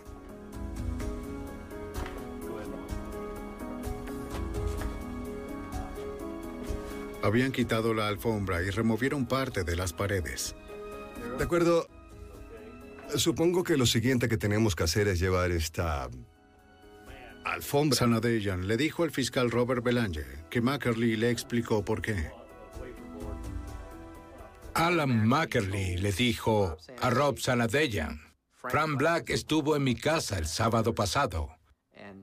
Incluso Sanadeyan conocía la relación entre Alan Mackerley y Frank Black y expresó su sorpresa. ¿Por qué Frank Black estaría en tu casa?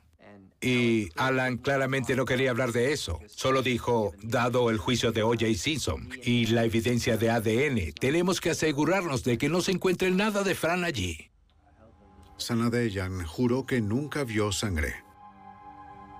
El agente especial Miller preguntó si Sanadeyan había interrogado a McCurley sobre lo que había pasado. Su respuesta fue algo así como que no tenía que preguntarle nada a su suegro, que sabía que algo realmente malo había ocurrido en la casa y que de hecho estaban limpiando un desastre. Usaron una aspiradora industrial para limpiar toda el área. Luego Mackerly le pidió a Sanadeyan que le ayudara a transportar los escombros al vertedero local. Sanadeyan le dijo a los investigadores que él y Mackerly botaron todo, la alfombra e incluso la aspiradora en el basurero del condado de Martin. Su declaración corroboró la historia de Bill Anderson. Anderson nos dijo que Mackerly le había dicho que había matado a Frank Black en la entrada de su casa. Y ahora Sanadeyan nos dice que inmediatamente después de la desaparición de Frank Black, lo llamaron para hacer un trabajo de remodelación o un cambio de imagen del área del vestíbulo, justo donde Anderson dice que Mackerly dijo que le disparó a Frank Black.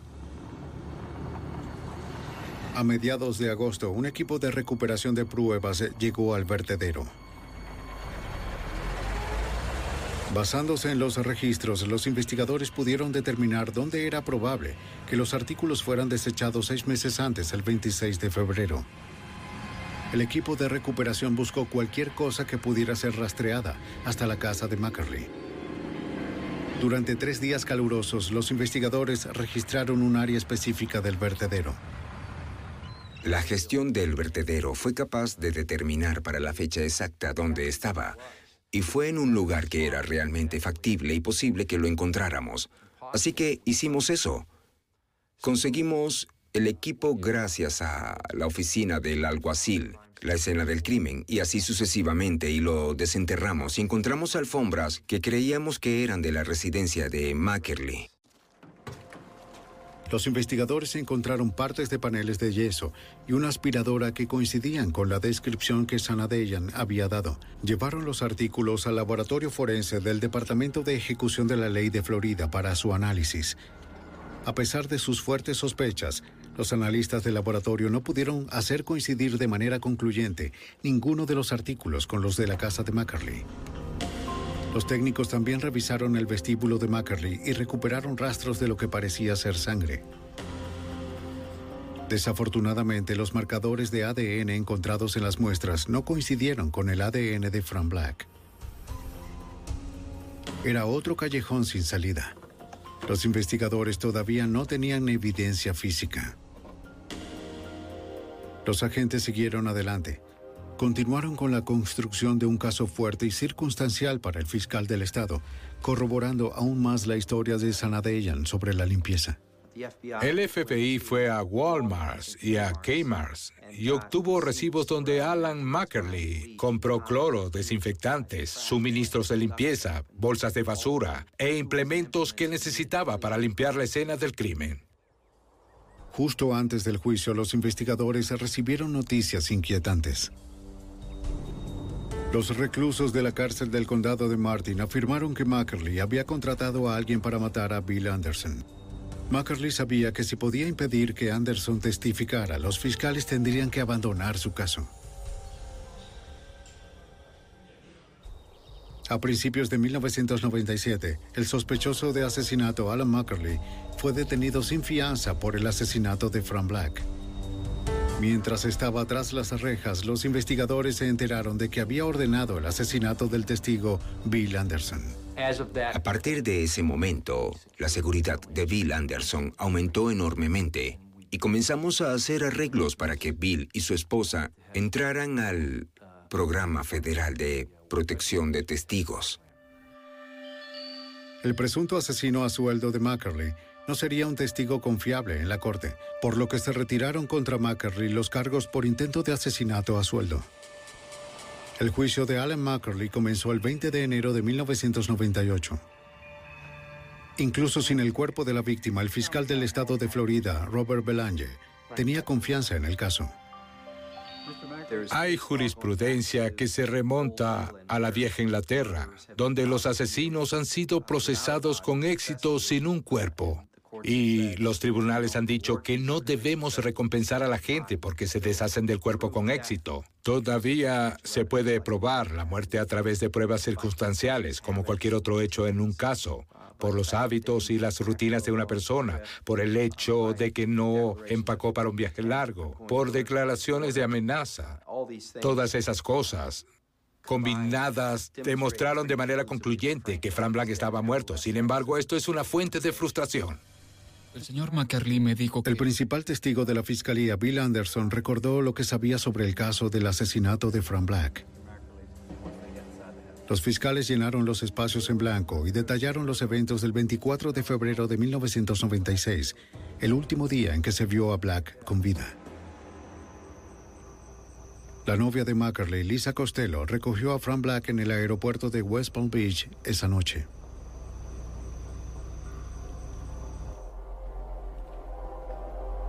Ella lo llevó a la casa de Mackerley con el pretexto de encontrarse con otros socios de negocios. Siéntete como en tu casa.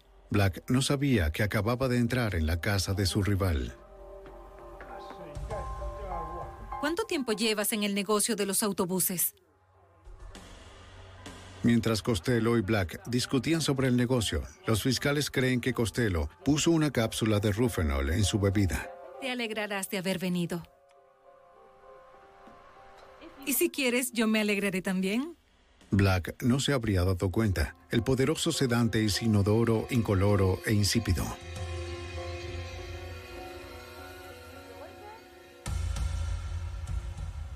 Estoy cansado. Los dos hablaron mientras Costello esperaba que la droga hiciera efecto.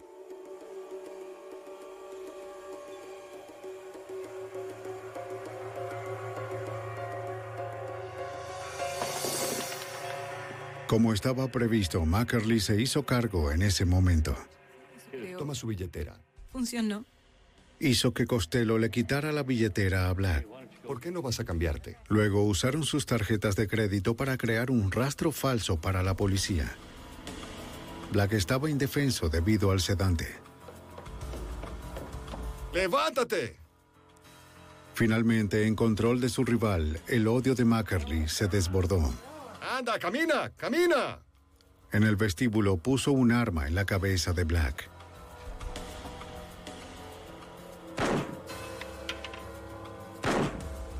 ¡Alan!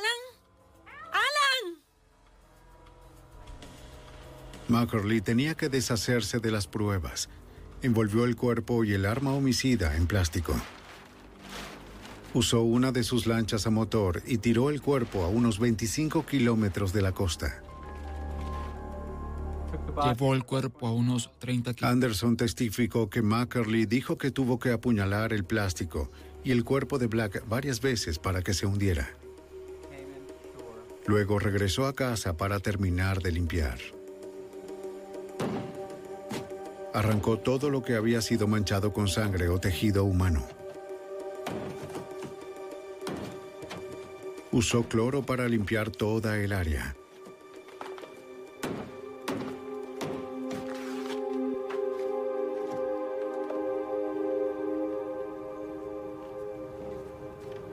El testimonio de Anderson fue reforzado por poderosas pruebas circunstanciales. Llamadas telefónicas que vinculaban a Mackerley y a Black, la historia de Robert Sanadeyan sobre la limpieza y grabaciones encubiertas de la casa de Anderson. El acusado de pie, por favor. ¿Cómo encuentra al acusado? Fue suficiente para convencer al jurado. El 4 de febrero de 1998 encontraron a Alan Mackerley culpable de secuestro y asesinato.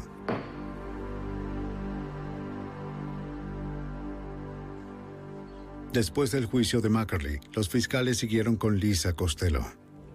Cuando miré, vi el cadáver. Enfrentada a los cargos de asesinato, finalmente dio una declaración completa sobre los eventos que llevaron a la muerte de Fran Black. En última instancia, se declaró culpable de asesinato en tercer grado y encarcelamiento ilegal, que son delitos menos graves. Fue sentenciada a 10 años en la prisión estatal de Florida.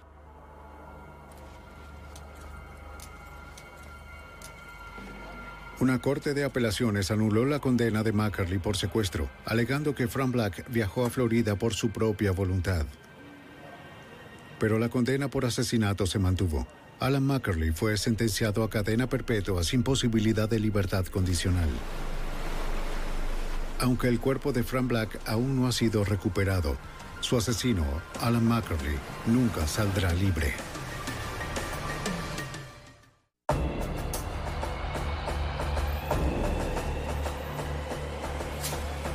En los años 90, una comunidad inmigrante muy unida fue aterrorizada por uno de los suyos. A los que acudían a la policía en busca de ayuda los amenazaban o mataban. A pesar del riesgo, dos hombres se negaron a dar marcha atrás. Su testimonio pudo ayudar a poner fin a los asesinatos si el FBI se acercaba lo suficiente para descubrir el negocio mortal de un hombre. La evidencia se acumula, no tienen sospechosos evidentes. El centro de comercio es bombardeado. Ted Kaczynski es arrestado. Fugitivo a un prófugo.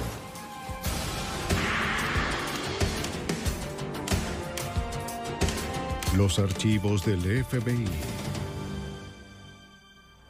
Muchos inmigrantes escapan de la pobreza de la India para comenzar una nueva vida en los Estados Unidos. La mayoría sueña con una vida mejor para sus familias. Uno convirtió el sueño americano en una pesadilla. Cuando las personas empezaron a aparecer muertas en la comunidad india de Nueva York, las fuerzas del orden lucharon por vincular el fraude y el asesinato con un hombre poderoso. Soy Jim Castro, exdirector del FBI en Nueva York.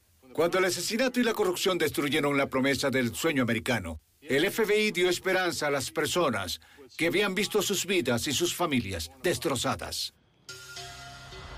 Negocio mortal.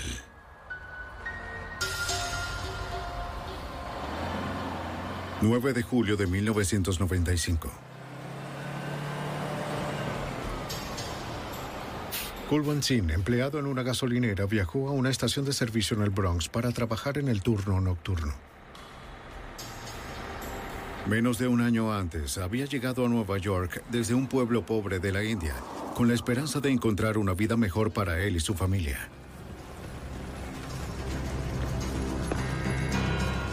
Esa noche desapareció.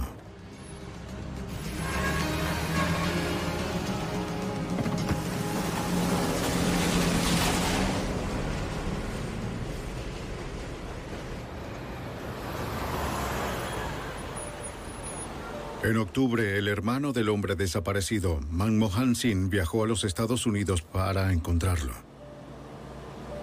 No había sabido nada de su hermano en meses. No era propio de él no escribir ni llamar. Comenzó su búsqueda en Queens, en la casa de uno de los amigos de su hermano. Su nombre era Satinderjit Singh. Su familia era de la misma aldea de la que venía el empleado desaparecido. Aunque este amigo tenía el mismo apellido, no eran parientes. Claro. Como muchos miembros del sijismo, Satinderjit usó el apellido Singh, que significa león en lengua panjabí. Hicimos una denuncia. Satinderjit dijo que se había presentado una denuncia de desaparición, pero que la policía no había encontrado rastro de su amigo. Aconsejó al recién llegado que tuviera cuidado con quien hablaba. Tener mucho, mucho cuidado. Es peligroso esto. No... Buscar a su hermano sería peligroso.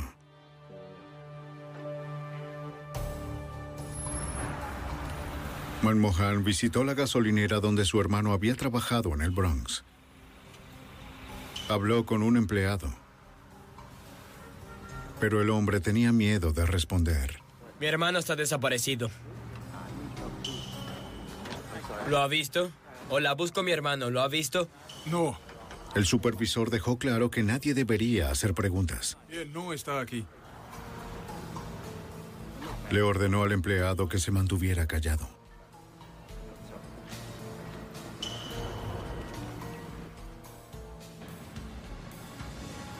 Pero Manmohan fue persistente y convenció al empleado para que se reuniera con él en un restaurante unos días después.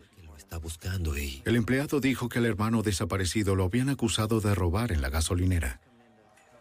Aunque las acusaciones fueran ciertas o no, hicieron enojar al dueño. El empleado creía que al hermano de Manmohan lo habían secuestrado y tal vez asesinado. Señorita. El café un poco claro. No, no, con agua, por favor. Suficiente con agua. En marzo de 1997, un año y medio después del secuestro de su hermano, Manmohan aceptó un trabajo en una gasolinera de Nueva York. Trabajaba de noche para poder pasar sus días recopilando información en secreto. Él creía saber quién era el responsable y estaba listo para ir a la policía. Necesito un poco de aceite.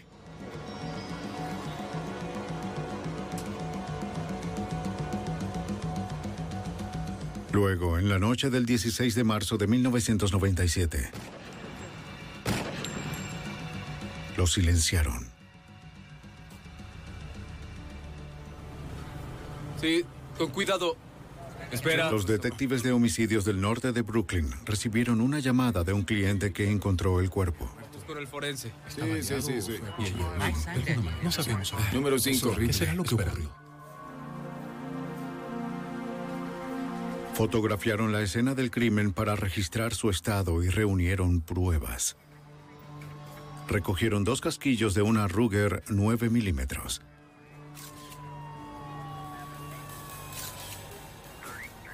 Los detectives descubrieron que habían robado la caja, pero les sorprendió que el ladrón hubiera dejado algo de dinero.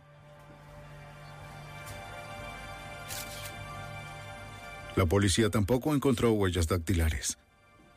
El detective Tony Brosota concluyó que el robo no era el motivo principal. Examinamos el lugar y al principio parecía un típico robo en una gasolinera, pero después de revisar más a fondo, parecía más un asesinato o que esta persona era un objetivo porque le dispararon a quemarropa en la parte trasera de la cabeza y estaba de rodillas. Los detectives visitaron el templo Sikh donde se llevaba a cabo el funeral. No sé qué decir. Sabían que esta comunidad inmigrante no confiaba en los extraños, pero esperaban encontrar a algún amigo de la víctima dispuesto a hablar. ¿Sí? Bien, ¿cómo estás? Satinderjit Singh se ofreció. Le dijo a los detectives que conocía a la víctima. Bien. Los detectives explicaron que sin cooperación era probable que el asesino permaneciera en libertad. Adiós. Aunque sabía que estaba arriesgando su seguridad, prometió reunirse con los detectives y ayudarlos de cualquier manera que pudiera. El día siguiente, Satin Jerjit Singh fue a la estación de policía como prometió. Llevó consigo a otro testigo llamado Sarjit, quien también quería hablar. Nosotros no podíamos creer. Le dijeron a los detectives que creían que un hombre indio rico y poderoso llamado Dinsa dio la orden de matar a su amigo y también ordenó el secuestro de su hermano. Dinsa era un hombre de negocios corrupto y despiadado, muy conocido en la comunidad Sikh. Es impactante, es impresionante. Noticias. Solo míralo. Como muchos otros, vino a los Estados Unidos desde la India a mediados de los 80 con solo unos pocos dólares en sus bolsillos. Pero su historia fue diferente que la mayoría. Había amasado un imperio de más de 50 gasolineras en Nueva York y sus alrededores. Lo que era común. Los testigos conocían a varios empleados de Dinsa y le explicaron al detective Teddy Brown que el millonario haría lo que fuera para proteger su negocio. Su táctica era el miedo. Con esta táctica lograba que toda la comunidad le temiera. Es decir, hasta el punto que podía ir y hacer algo frente a cientos de personas y nadie diría nada. La policía se enteró que Dinsa no era ajeno al crimen. Sus antecedentes incluían condena por delito de agresión, secuestro, robo, fraude por tráfico de gasolina y posesión de armas. Estuvo en la cárcel, pero siempre se las arreglaba para volver a las calles a dirigir sus operaciones mafiosas. A Dinsa lo conocían como el padrino indio dentro de la comunidad Sikh. Los testigos dijeron que el imperio de Dinsa era un negocio familiar, con su hermano como miembro del círculo interno y como sicario de la organización. Esa noche... Sarjit había visto lo despiadado que podía llegar a ser el hermano. En 1993, el informante fue testigo de una discusión entre el hermano de Dinsa y un hombre afuera de un restaurante en Queens. La discusión terminó con el hermano de Dinsa disparándole a quemarropa. Sarjit se acercó a la víctima, pero era muy tarde. ¡Ayuda! ¡Ayuda! Al hermano de Dinsa lo sacaron del país muy rápido. Nunca lo capturaron.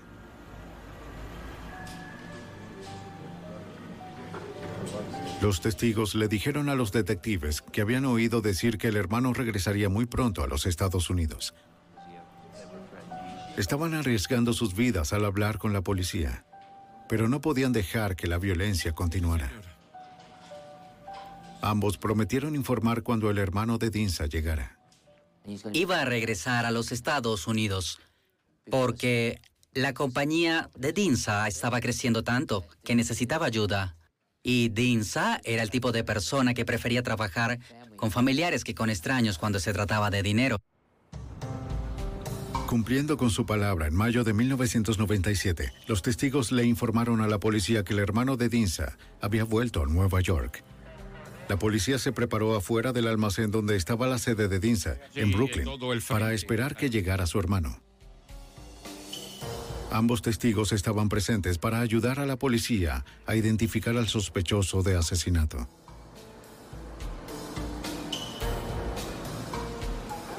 Afuera 563. Tenemos un posible objetivo, esperen. La policía rodeó el edificio, provistos de una orden de arresto y bloquearon todas las entradas, incluyendo las puertas traseras del almacén. Desde la camioneta de vigilancia, Satinder Jit confirmó que era el hermano de Dinsa quien entraba por la puerta del frente. Más tarde, los oficiales reportaron que hubo disparos dentro del edificio.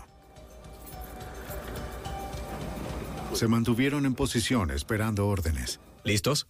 Vamos a entrar. Vamos.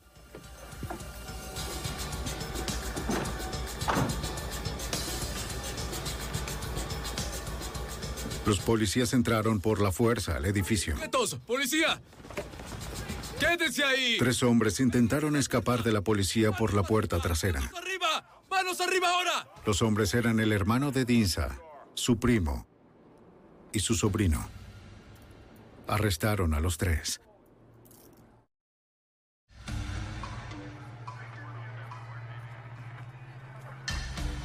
Rápidamente consiguieron una orden de registro y confiscaron armas de fuego, siete pistolas, una escopeta y una ametralladora con silenciador. Mientras trasladaban el contrabando al auto policial, apareció Dinsa en persona. Oigan, oigan, oigan. Esperen un minuto. ¿Qué están Aléjese, haciendo? Protestó por el ataque y aseguró que el edificio y las armas eran de su propiedad. ¡Aléjese, aléjese! Váyase. Pero las armas eran ilegales. La policía lo arrestó por posesión de armas. Entre al auto, entre.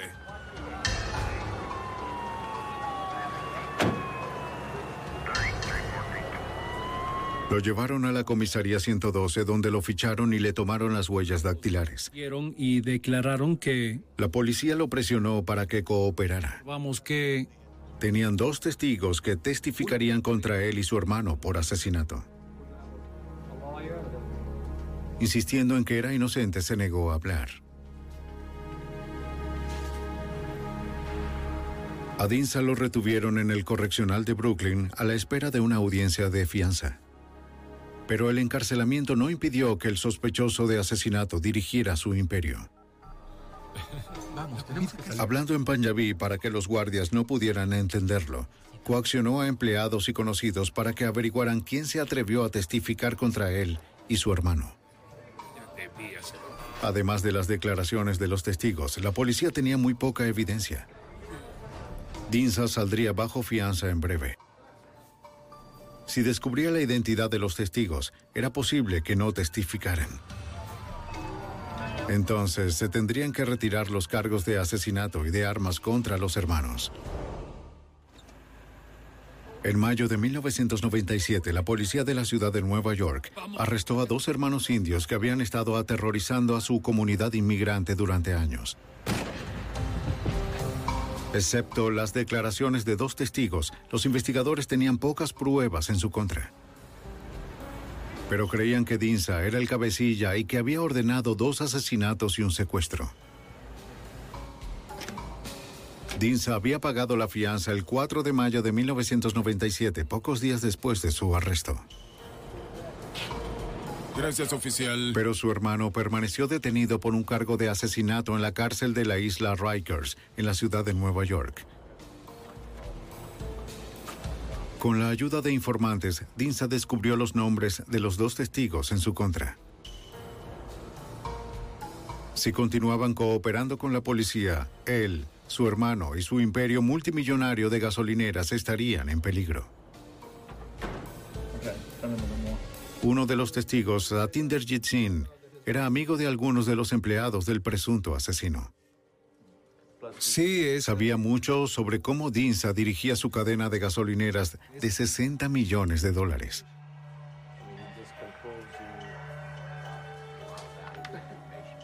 Dijo que Dinsa manipuló bombas, robó ganancias y ordenó que secuestraran a las personas y hablaban. ¿Cuánto sabía usted de las actividades de Dinsa? Los detectives creían que la información era lo suficientemente convincente como para buscar una acusación. A principios de junio de 1997, los investigadores se reunieron con el fiscal adjunto de Estados Unidos para investigar las actividades ilegales de Dinsa. El detective Teddy Brown, de la policía de Nueva York, explicó cómo funcionaba el esquema de fraude de bombas de Dinsa. Dinsa era dueño de cerca de 53 gasolineras y tenía un sistema único de robo. Lo que hacía era regular la cantidad de gasolina que se bombeaba al vehículo del consumidor. Así que si entrabas y pedías 10 dólares en gasolina, él habría podido preparar la máquina para que te suministrara 80 o 90% o cualquier porcentaje que él quisiera y de esa manera ahorrar el resto. El asistente del fiscal federal Ben Campbell se enteró de que el imperio de Dinsa no solo era corrupto, sino que también era extenso. La policía de Nueva York nos informó que DINSA tenía, entre otras cosas, una organización basada en el fraude de bombas. Básicamente estafaba a los clientes en sus gasolineras de todo el área de Nueva York y Nueva Jersey. Esto le generó ingresos de millones de dólares, por lo que protegió esa actividad de fraude de bombas con un patrón de crímenes violentos, incluyendo asesinatos. El 18 de junio, justo cuando comenzaba la investigación federal, el testigo Satinder Jitsin fue asesinado a tiros en Queens.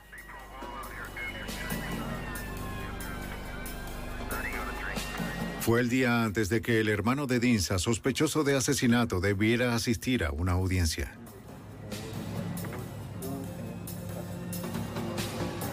En la escena del crimen, un vecino le dijo a la policía que presenció el crimen. Estaba afuera, en la parte superior de su porche, cuando comenzó el tiroteo.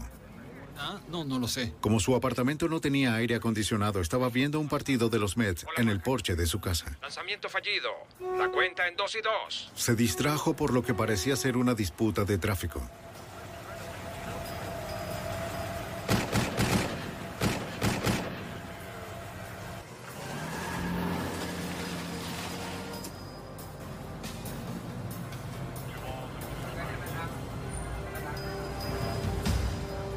El vecino describió al asesino como un hombre alto negro, pero nunca vio su cara. El primo del hombre asesinado estaba sentado junto a su pariente en el auto cuando lo asesinaron. El primo le dijo a la policía que todo había pasado tan rápido, que estaba demasiado agitado para recordar los detalles. Los técnicos forenses fotografiaron la escena. Recogieron proyectiles que se habían disparado con una pistola de 9 milímetros. No se encontró ninguna otra prueba material. Nada que probara que Dinsa fuera responsable. Los investigadores creían que Dinsa seguía utilizando todos los medios necesarios para proteger sus millones. Necesitaban una forma de detenerlo. Los detectives de la policía de Nueva York acudieron al asistente del fiscal federal Ben Campbell para que los guiara. Él reenfocaría la investigación para aprovechar la ley RICO, o Ley de Chantaje Civil, Influencia y Organizaciones Corruptas, una ley utilizada para procesar al crimen organizado. Esto parecía tener todas las características de una acusación por chantaje. Tenía una organización con liderazgo, tenía una actividad de chantaje que generaba ingresos y un patrón de actividad delictiva que se extendía a lo largo de varios años, casi una década. Esto ampliaría de manera considerable el alcance de la investigación. El fiscal general adjunto pidió ayuda al FBI. El agente especial a cargo Kevin Donovan, de la oficina del FBI en Nueva York, trabajó en el caso. El FBI estaba planeando llevar a cabo una investigación tradicional del crimen organizado, que se enfocaría en el desarrollo y uso de testigos cooperadores, la revisión de antecedentes y las órdenes de búsqueda, para centrarse en los múltiples actos de violencia y de fraude. En realidad no puedo... Eso no sería fácil. Para encontrar testigos nuevos, los agentes debían garantizar la seguridad de aquellos que se ofrecieran. Mientras Dinsa Sin pudiera intimidar a los testigos con amenazas de violencia y homicidio, nuestra investigación sería muy limitada. Necesitábamos asegurarnos de que ninguna otra persona que cooperara con nosotros resultara herida por Dinsa Sin. Las noticias del asesinato más reciente se extendieron rápidamente por la comunidad Sikh. El otro testigo, Sarjit, y su familia se prepararon para abandonar la ciudad. Los investigadores le suplicaron que permitiera que el FBI lo pusiera bajo custodia preventiva. Pero insistió en llevarse a su esposa y a sus dos hijos pequeños de Nueva York. A pesar de los esfuerzos de los investigadores, Dinsa había intimidado a otro testigo. La comunidad Sikh consideraba que la policía y el FBI no parecían capaces de protegerlos.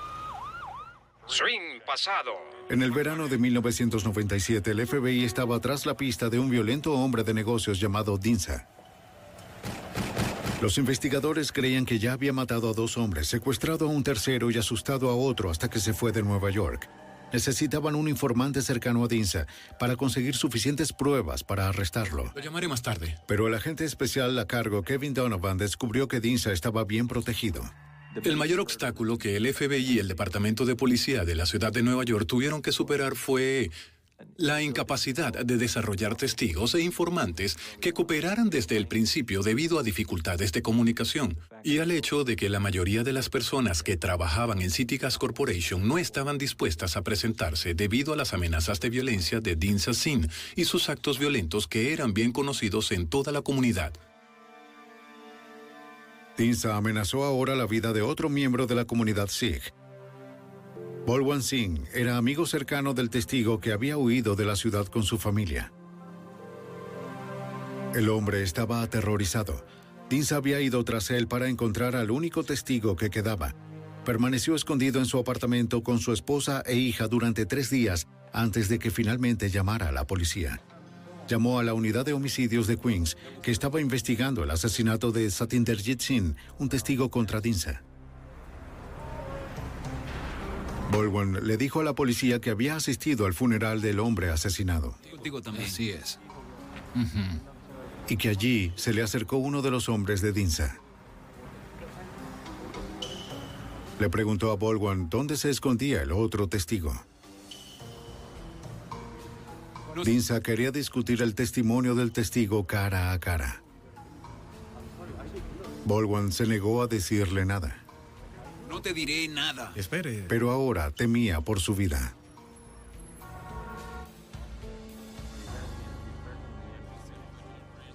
La policía le dijo que analizarían las posibilidades de proporcionarle a él y a su familia custodia preventiva.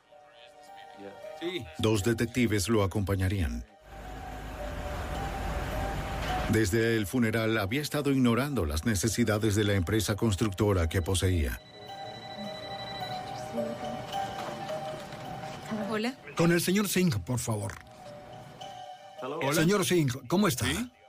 Cuando llamaron de la compañía, accedió a hacer una diligencia urgente. Gente, volveré tan pronto como pueda. Dejó a su familia aterrorizada prometiéndoles que volvería tan pronto como pudiera. Conocía la fama de Dinsa.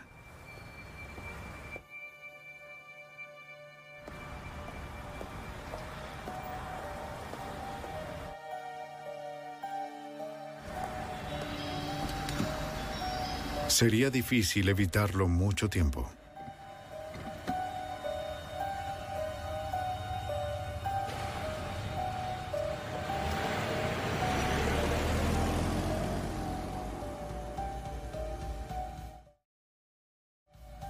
Apenas unos minutos después de salir, el hombre observó un auto que parecía estar siguiéndolo.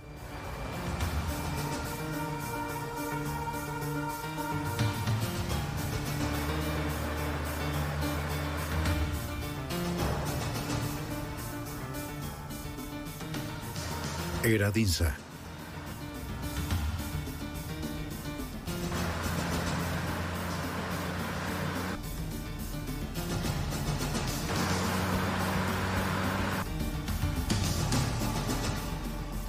Bolwan no quería arriesgarse, así que regresó a casa.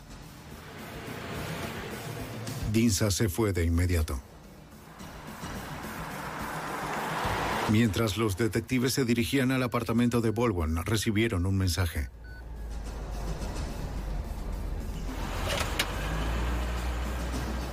Era un mensaje cifrado de su supervisor pidiéndoles que llamaran de inmediato.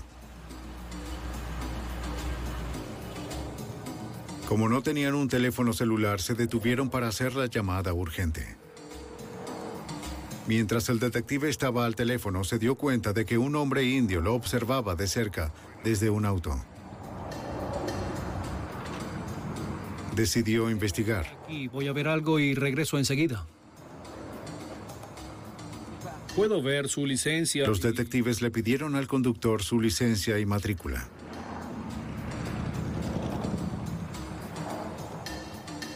Era Dinsa. ¿Le importaría bajarse del auto, señor? Cuando los detectives le pidieron revisar su auto, aceptó.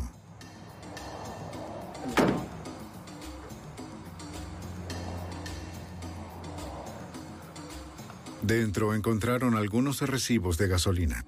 Son recibos de gasolina. En el maletero, los detectives también encontraron medidores electrónicos para bombas de gasolina. Dinsa no tenía nada que fuera ilegal.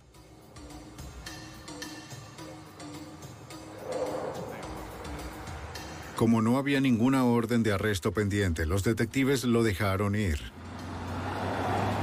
Después los llamaron por una emergencia. Ese día no lograron llegar a la casa del informante. A la mañana siguiente, la esposa asustada del hombre llamó a la policía. Su esposo se había refugiado en la gasolinera de un amigo. Esperó ansioso a que llegaran y se sintió aliviado cuando los vio.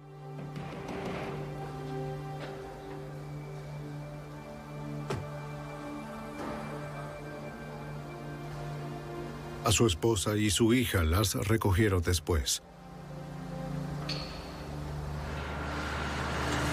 Esa noche llevaron a la familia a un hotel desconocido a las afueras de Nueva York. La familia se escondería ahí bajo protección policial hasta que pudieran arrestar a Dinsa. Los detectives le informaron a Bolwan que vieron a Dinsa cerca de su vecindario. Le preguntaron si podía verificar la identidad del hombre por una foto. Sí, es el señor Dinsa. Bolwan lo identificó al instante. ¿Está 100% seguro? Estoy 100% seguro. Los investigadores tenían un testigo más en su caso contra el letal hombre de negocios, pero aún así carecían de pruebas suficientes para arrestarlo. En julio de 1997, los agentes del FBI y los detectives del Departamento de Policía de la ciudad de Nueva York creían que el magnate de gasolineras Dinsa era el hombre detrás de los asesinatos de dos inmigrantes indios y la desaparición de un tercero. Los investigadores tenían poca evidencia para probar su teoría y Dinsa había intimidado a la mayoría de los testigos para silenciarlos. Pero algunos miembros de la comunidad estaban cansados de vivir con miedo. A finales de julio, el detective de homicidios del norte de Brooklyn, Teddy Brown, entrevistó a una fuente cercana a Dinsa. Durante la entrevista con el informante confidencial, mi socio Tony Brosota descubrió un nombre, Marvin, que se presumía como la mano derecha de Dinsa Sin. El nombre completo del hombre era Marvin Dodson. Era un hombre negro de 35 años. Los detectives descubrieron que tenía un registro de arresto por armas de fuego ilegales. ¿Conoce a alguno de estos hombres? No. Le mostraron un conjunto de fotografías al primo del testigo asesinado, que estaba en el auto cuando ocurrió el tiroteo. Este. De inmediato identificó a Dodson como el asesino. Este es el hombre, sí. El detective Anthony Brosota comenzó a buscar a Marvin Dodson. Mi compañero y yo hicimos una lista de varios lugares, como seis u ocho, donde él pasaba el tiempo, su residencia, sus parientes. El 4 de julio de 1997, la policía arrestó a Dodson en un vecindario de Queens. Marvin Dodson, apague el auto, tire las llaves por la ventana. Ahora, hágalo.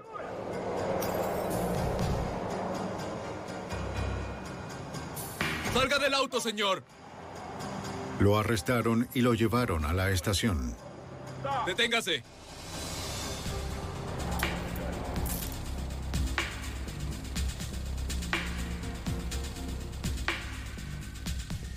Dodson aceptó testificar contra Dinsa a cambio de una sentencia más leve.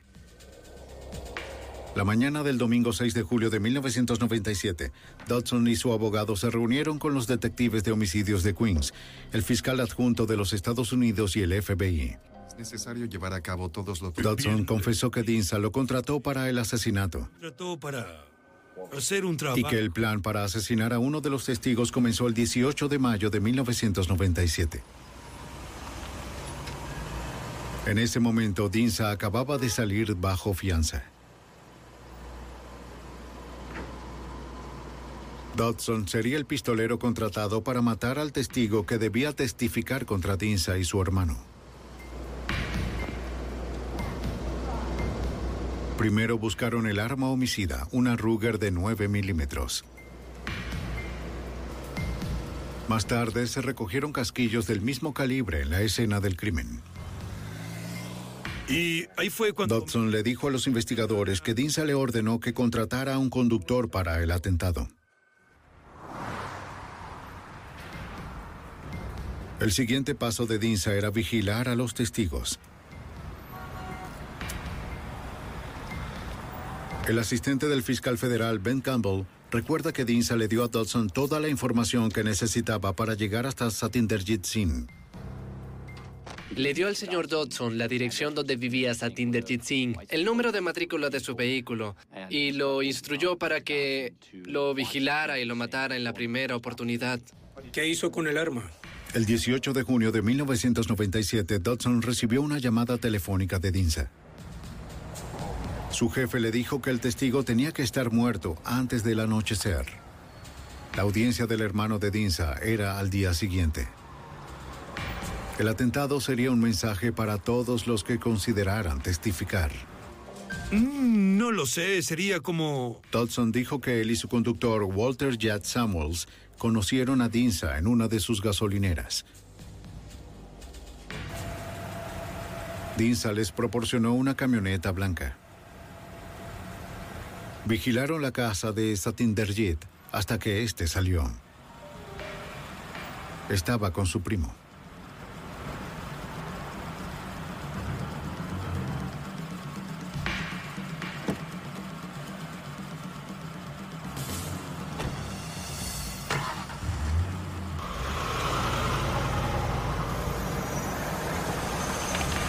El plan era causar disturbios para que Satinderjit se detuviera y dejara pasar la camioneta.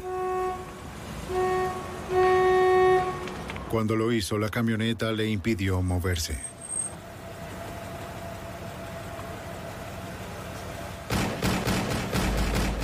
Dodson le disparó al hombre desarmado ocho veces a quemarropa. La descripción del asesino a sueldo de los hechos de ese día corroboró la declaración de un vecino a la policía. Y así fue. Dodson también dijo a los investigadores que después del asesinato había devuelto la camioneta blanca al garaje de Dinsa en la avenida Roosevelt. También le devolvió el arma y este le pagó a él y al conductor 20 mil dólares por el atentado. El 6 de julio de 1997, la policía se acercó a la casa de Walter Judd Samuels, en Brooklyn, el hombre que según Dodson condujo la camioneta. Samuels, Lo arrestaron sin problemas. Departamento de la Policía de Nueva York. Mantén la cabeza recta. La policía se enteró de que Samuels tenía antecedentes de arrestos anteriores. Con Samuels detenido, los investigadores dirigieron su atención a Dinsa. La oficina del fiscal general de los Estados Unidos creía que los agentes y detectives tenían ahora suficientes pruebas para acusar a Dinsa de cargos federales de extorsión. El agente especial a cargo Kevin Donovan recuerda que los agentes se dispersaron por la ciudad para encontrarlo. Los agentes del FBI y los detectives del Departamento de Policía de la ciudad de Nueva York comenzaron a vigilar varias gasolineras de City Gas Corporation que Dean Sassin solía frecuentar. A las 5 de la tarde del 7 de julio de 1997, los agentes del FBI y los detectives del Departamento de Policía de la ciudad de Nueva York siguieron a Dinsa hasta su gasolinera en la avenida Foster.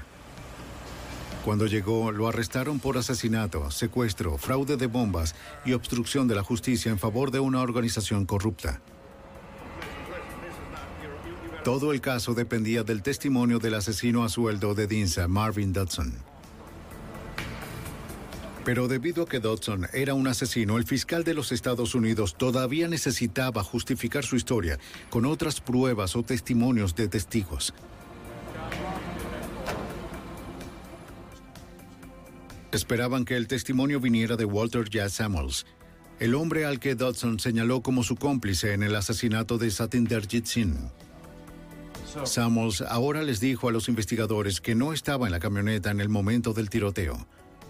Afirmó que estaba en un restaurante cercano. Su historia concordaba.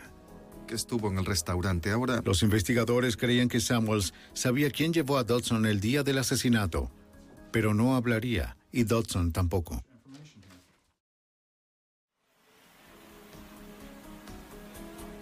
Los investigadores necesitaban algo más para justificar la historia de Dodson. Consiguieron una orden de registro para la gasolinera de Dinsa en la avenida Roosevelt, el lugar donde Dodson había dejado la camioneta blanca después del asesinato. Registraron todo el lugar, pero solo encontraron placas robadas. Creían que probablemente se usaban en autos de huida durante la comisión de delitos. ¿Tiene registros para estas placas? Pero una vez más, no tenían pruebas. No encontraron nada que pudiera justificar la historia de Dodson o vincular a Dinsa con el asesinato. Mientras el FBI y la policía seguían buscando pruebas, Dinsa volvió a estar tras las rejas a la espera de una audiencia de libertad bajo fianza el 14 de julio. Los investigadores esperaban que el encarcelamiento de Dinsa animara a los testigos a presentarse. No lo hizo. Como antes, Dinsa siguió gobernando con mano de hierro. Por desgracia, como resultado de la capacidad de Dean Sassin para hacer llamadas telefónicas desde la cárcel, pudo continuar dirigiendo su corporación y su negocio y concentrarse en amenazar a otras personas que podrían haber cooperado con el FBI y el Departamento de Policía de Nueva York. Por segunda vez en tres meses, las autoridades detuvieron al presunto asesino tras las rejas. Esperaban que fuera su arresto final. Pero el millonario contrató a un equipo de defensa de alta categoría y todo el caso de acusación todavía dependía del testimonio de un asesino confeso.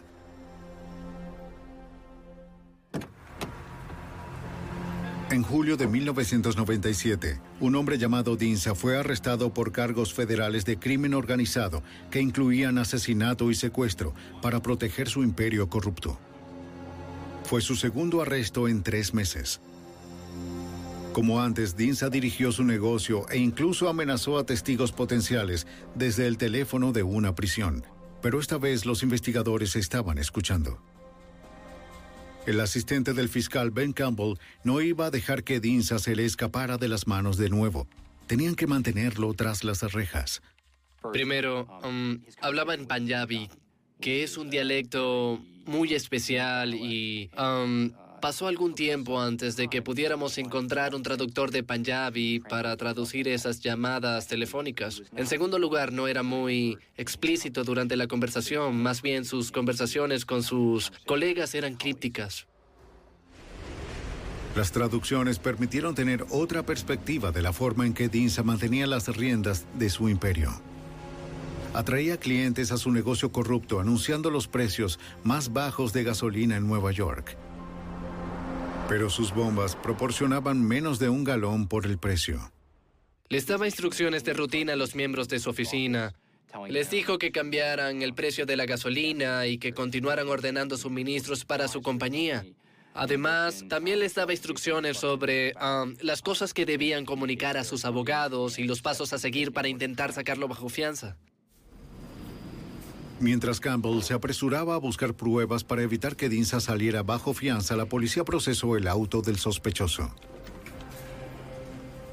Encontraron tarjetas de visita que vinculaban a Dinsa con su asesino a sueldo Marvin Dodson y con el agente de Dodson, Walter Jazz Samuels. La policía también recuperó una lista de nombres y direcciones que parecían ser una lista negra. La lista incluía la dirección de Sarjit Singh, un testigo federal que había huido de la ciudad con su familia. Listas. Bolwan Singh, que estaba bajo custodia preventiva, también estaba en la lista.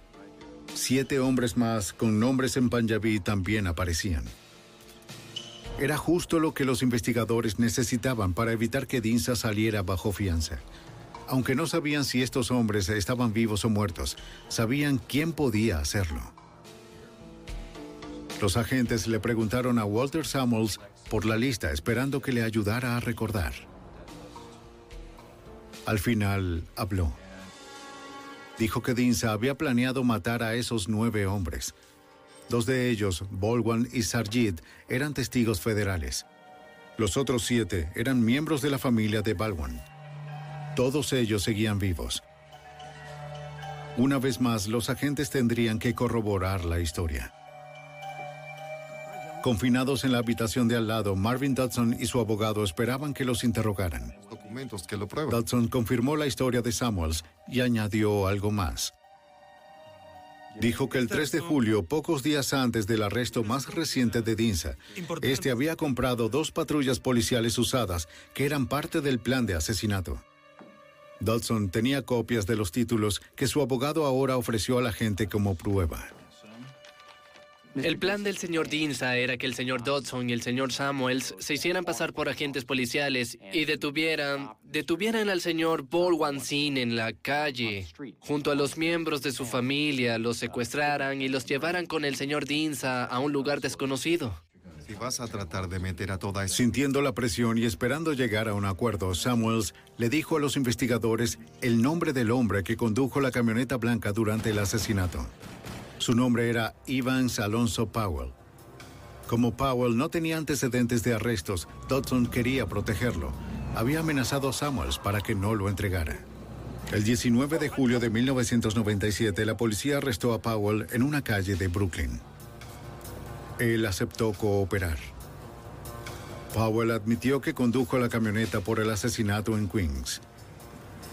Al fin, los investigadores consiguieron el testigo que buscaban.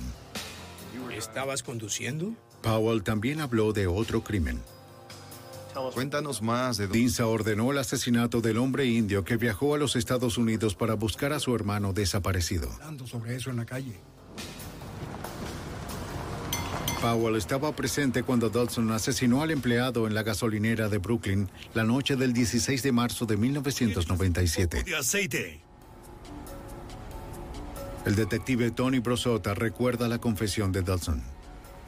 Admitió que le disparó dos veces en la cabeza e hizo que se arrodillara. Y dijo que Sin le pagó por hacerlo, que Sin quería matarlo. No le dijo por qué, solo lo quería muerto. Dinsa le pagó a Dodson solo 4 mil dólares por quitarle la vida al hombre. Dodson robó dinero para pagarle a Powell por vigilar.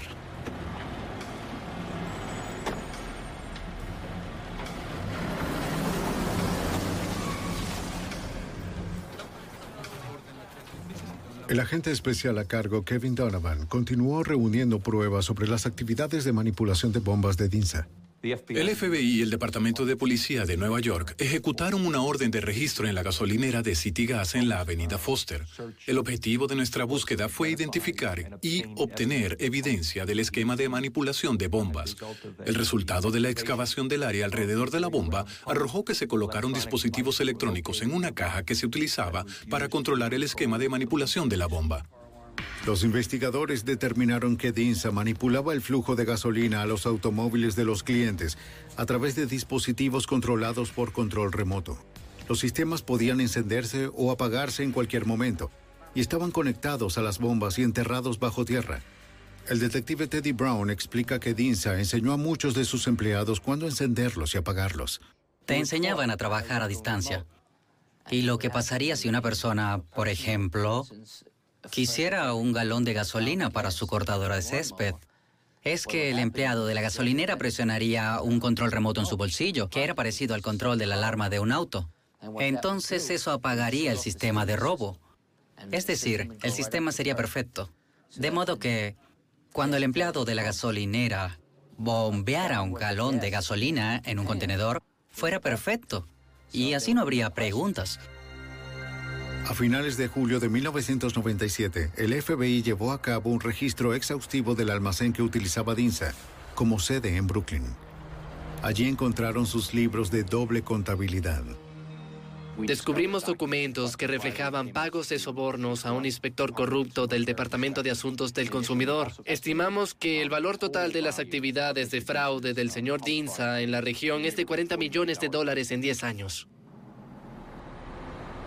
En septiembre de 1998, el cuerpo del hombre secuestrado en una gasolinera del Bronx en 1995 aún estaba desaparecido. Pero los agentes tenían una corazonada. Según los registros de construcción de la ciudad de Nueva York, en el momento de su desaparición, los agentes sospechaban que Dinsa había enterrado al asistente debajo de una de sus gasolineras.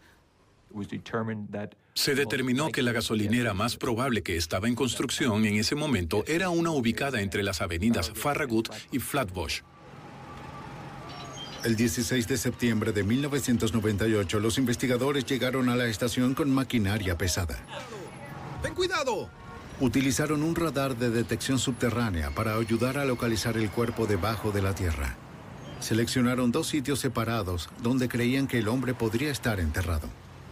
El equipo de construcción removió losas de concreto y el FBI junto al Departamento de Policía de la ciudad de Nueva York examinó estos dos sitios que localizó el radar de detección subterránea. Los investigadores nunca encontraron el cuerpo del hombre.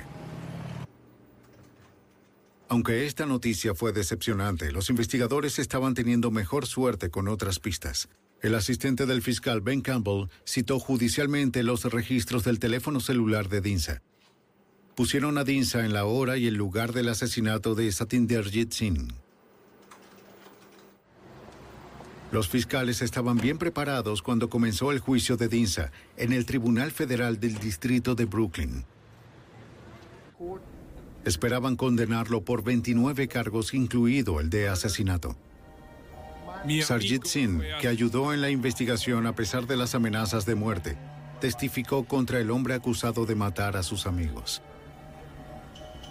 El 2 de marzo de 1999, tras dos días y medio de deliberaciones, el jurado declaró a Dinsa culpable de 21 de los 29 cargos. Culpable de 21 de los 29 cargos. Incluían asesinato, intento de asesinato y fraude. Y un jurado de colegas lo declaran. Dinsa fue absuelto por el secuestro del hombre cuyo cuerpo nunca pudieron encontrar. El 5 de octubre de 1999, Dinsa recibió ocho cadenas perpetuas sin derecho a libertad condicional. Se salvó de la pena de muerte. Más tarde ese mes, el mismo juez sentenció a los asesinos a sueldo de Dinsa por su participación en los asesinatos. Por ayudar en la captura de Dinsa, sus sentencias fueron considerablemente más leves. Powell recibió 10 años, Samuels 12 y Dodson 18. Pero la sentencia de Dinsa fue la más satisfactoria para los fiscales. La sentencia del señor Dinsa, en lo personal, fue una experiencia muy gratificante. Pudimos entrar en una comunidad que no les pide ayuda a las autoridades con frecuencia y prestarles una ayuda significativa para apartar a un individuo que era, por falta de un término mejor, una plaga para ellos. Como muchos otros inmigrantes antes que él, Dinsa llegó como un hombre pobre y fue recibido por una comunidad de compatriotas. Pero les agradeció su amabilidad con estafas y asesinatos. Por su avaricia y brutalidad, nunca volverá a ser libre.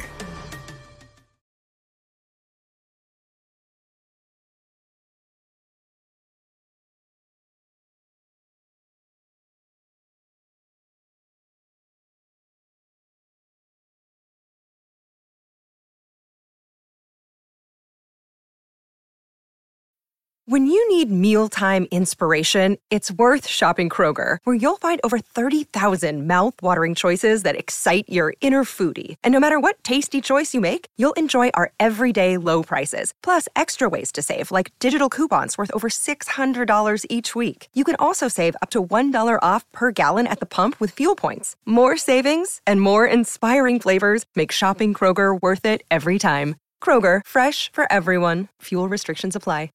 Save big on your Memorial Day barbecue, all in the Kroger app. Get three pound rolls of juicy 80% lean ground beef for $3.49 a pound with a digital coupon. Then get select varieties of flavorful Powerade, Body Armor Super Drink, or Arizona tea for 77 cents each, all with your card. Shop these deals at your local Kroger today, or tap the screen now to download the Kroger app to save big today. Kroger, fresh for everyone.